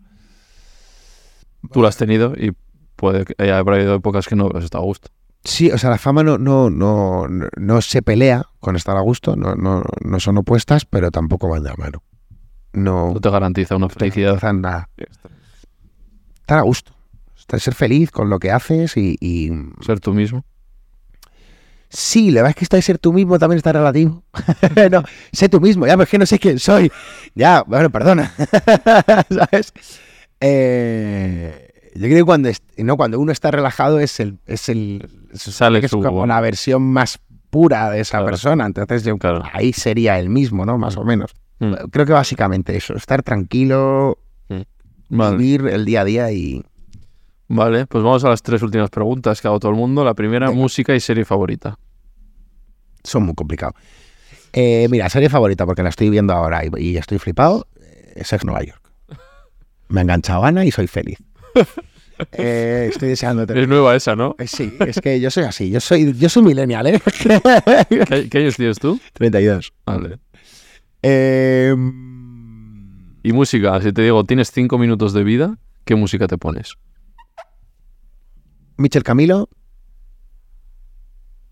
Santa Justa Gran. No. A lo mejor sí. Más que tengo cinco minutos de vida, querría escuchar mi voz por última vez. Eh, qué egocéntrico. Eh, Michel Camilo, Alejandro Sanz. Caería alguna de Pablo, alguna de Vanessa, de, de López, de y tal. El, el pop ¿no? en general, es que es... Vale. En tu lista de Spotify, ¿qué hay? ¿Hay reggaetón? Es que no tengo lista de Spotify. No. Esto es duro decirlo, ¿eh? Eres el primer invitado que no tiene una lista de Spotify y es músico. No tengo una lista de Spotify como tal. Yo cada vez que quiero escuchar algo, pues me meto en Spotify y lo busco o, o me voy a los destacados. Escucho mucho el Novedades Viernes para ver qué es, qué es- o sea, para, para estudiar un poco Claro. qué se está, qué se está cociendo. Eh, eso, entonces no, tengo una lista de Spotify. Eh, me, me encanta Camilo también. Me, Bad Bunny, no, no, me- no soy muy de reggaetón, pero no, tampoco no. Rosalía y todo esto. Sí, Rosalía, sí. O sea, Rosalía me, me- me parece que lo que hace es, no, es esta movida. ¿Y? Aparte de Ana, ¿quién te gusta de las Me generaciones? gusta mucho Roy, Infravalorado, ¿eh? totalmente. Un excelente músico infravalorado. Totalmente, pero bueno, es, es cuestión de tiempo. Sí. También no es, no creo que. Ahí iré a verle el domingo, a apoyarle. Yo también iré. ¿Sí? Ahí, ahí. Ahí nos vemos. Eh, es que me gusta todo, tío. Esto soy un poco tal, porque el, el- pues el reggaetón, o sea, el, el tema del reggaetón es, a, a mí personalmente el reggaetón no me llena tanto, pero yo soy incapaz de decir Eso no es música. eso Dices que música. no. ¿no? Eso me, me parece un- una sentencia horrible. O sea, tú en el momento en el que me juntas dos notas y suenan de manera más o menos armoniosa, es música. Si te gusta o no, es tu problema, pues. pero eso es música. Vale, segunda, veganismo. Yo como vegano siempre pregunto. Me dijo Ana que tenía simpatía también, ¿no? Con los animales. Me dijo, Víctor también cada... ahí anda... O sea, tengo bastante empatía. Sí, no eres vegano, obviamente, ya No sé. soy vegano y no sé si me haría vegano, la Sí. verdad. Pero, pero sí que soy, sí que Pero soy. si te pongo vídeos así de Hombre, si pones vídeos me revientas y seguro sí. Sí. Eh, mm, ¿Te lo has planteado alguna vez o has reflexionado sobre esto? sí, sí he reflexionado. Aquí tengo mm, como dos Víctores. Uno como muy racional, en plan de, bueno, esto es una cadena alimenticia y así es como funciona y, y es donde nos ha tocado vivir. Claro, esto lo decimos porque somos la cima de la cadena. Si fuéramos el, el primero de la cadena, nos, lo pensaríamos de otra forma, ¿no? Y luego tengo la parte de, de, bueno, de conciencia medioambiental, sobre todo. Pero creo que podría ir un poco con el resto de entrevistas. Así, el problema es el exceso cómo excedemos en todo. Para mi caso particularmente, creo que comer de todo no está mal si supiéramos comer de todo. Pero como no sabemos, como si vamos a... te has visto algún docu o... Sí, sí, he visto algún docu. Y, y- pero claro, y ese es el problema, que al final tenemos una sobreexplotación de, de, de- de- de todo que, que hace que nos carguemos El planeta es insostenible, el consumo Todo. de carne. por eso. o sea, es que entonces es como... Dice la ONU, con una alimentación vegetal, ¿cómo se reduciría la deforestación un 70%? Pues se, se salvarían millones de animales, el- el- el- la contaminación del agua por los orines de los animales, todo, o sea, está todo relacionado. Sí, sí, sí. Pero bueno, yo creo que equilibrio. También creo que, mm, que no somos tan modernos en el mundo. O sea, me, me- me- me explico. Que, que tenemos una historia, todos los, los países y el mundo en general, por lo que no hace tanto que somos libres y que tenemos tantas cosas al alcance de la mano. Entonces también creo que es este mundo balanza que en algún momento se equilibrará y que ahora empieza a equilibrarse. Pero que también creo que es entendible por parte del ser humano que de repente este libertinaje, ¿no? esta, esta apertura a querer consumirlo todo de manera masiva, Claro, hasta que nos damos cuenta de lo perjudicial que es. Pero que no es finito, o sea, que el no- planeta. Claro, eso es, pero que no deja de ser pues, como el niño que prueba el chocolate por primera vez, ¿no? La primera vez se vuelve loco y después entiende que solo se puede comer una onza. Sí. Con esto intento un poco excusar al ser humano, que no creo que seamos malos, ni, ni creo que seamos No, en este caso yo creo que de- no eras consciente o tan educado así. Si te han dicho, si te hubieran dicho desde pequeño come perro, habrías comido perro. Pero te han Bueno. dicho el perro se le cuidamos y a la vaca nos la comemos. Eso es, pero bueno, eso y que estamos en 2023 y hasta el 2000, hasta el 1970 aquí estábamos en dictadura. O sea, Sí, quiero sí, decir, no, no decidíamos lo que comíamos, comíamos lo que entraba. Claro. Entonces, creo que esta expansión de libertad era, por un lado, necesaria y luego obvia. Y ahora empezaremos a, pues, esto es un poco como por, por, por recordar que el, creo que el ser humano no, no- de, de por sí no es, no es un ser vivo malo. Tenéis ahí dos perretes, ¿no? Sí, nos los comemos a los perros. A besos. A besos. Sí, Van monos. perros, sí, la verdad es que sí, son. Claro, son parte de la familia también. Son, bueno, los dueños de la casa, como te puedas imaginar, son ellos. O sea, los, Los que mandan son ahí con ellos. su camita, todo, ¿eh? Les hemos comprado un sofá para perros, además, ahora. Somos Vale. unos cursis importantes. Última pregunta. Todo todo el mundo, muchísima gente te ha invitado a ti, ahora te toca a ti invitar a alguien.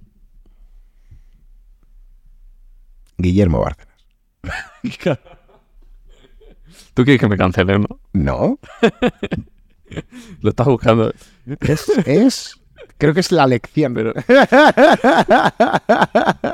Además, creo que él no querría ver. O sea, me ve sé. las pintas y huye. Que no, de verdad, otro prejuicio. ¿Sí? Tengo prejuicio, ¿eh? Lo asumo que lo tengo. No, ¿No? ¿Tú crees que me ve y diría, voy a ir ahí? yo creo que sí, seguro, 100%. Bueno, bueno, te lo apunto ahí. Apuntar. Me lo pensaré. Es, es una decisión que te puede mar- me puede marcar. Ahí lo dejar. Ahí lo dejo. Vale. Eh, pues esto ha sido todo. Bueno, ¿Has estado a gusto? Está muy a gusto, sí. Sí. Verdad, ha sido la leche. Me lo he pasado muy bien. Sí, ha sido divertido, un poco emocionante también, porque es, es lo que es. Una montaña rusa. Eso es la montaña. que no me, no me he equivocado, creo. Creo que ha sido un entrevistón. Ya me lo diréis en comentarios. creo que ha sido así. Y que te deseo lo mejor. Muchas gracias. Que la vida no, no te ha sido fácil, pero bueno, a la, a la vez creo que te ha regalado cosas maravillosas también, por lo que sentirte afortunado. La vida no me ha sido que fácil, pero no le ha sido fácil a nadie. O sea, Sí, y que estás muy bien acompañado, Sí. gente que te quiere. O sea que eso también es difícil ¿eh? de sí, conseguir. total. Así total. que me alegro mucho y nos vemos el domingo. Perfecto, el domingo nos vemos allí. Chao. Muchas gracias. Y en Yo Sostenido. Eso es. Acordaros, Yo Teatro Sostenido. Luchana. Teatro Luchana. Que el Fran Peray es accionista, ¿no? O- Pues, prácticamente. Chao. Chao.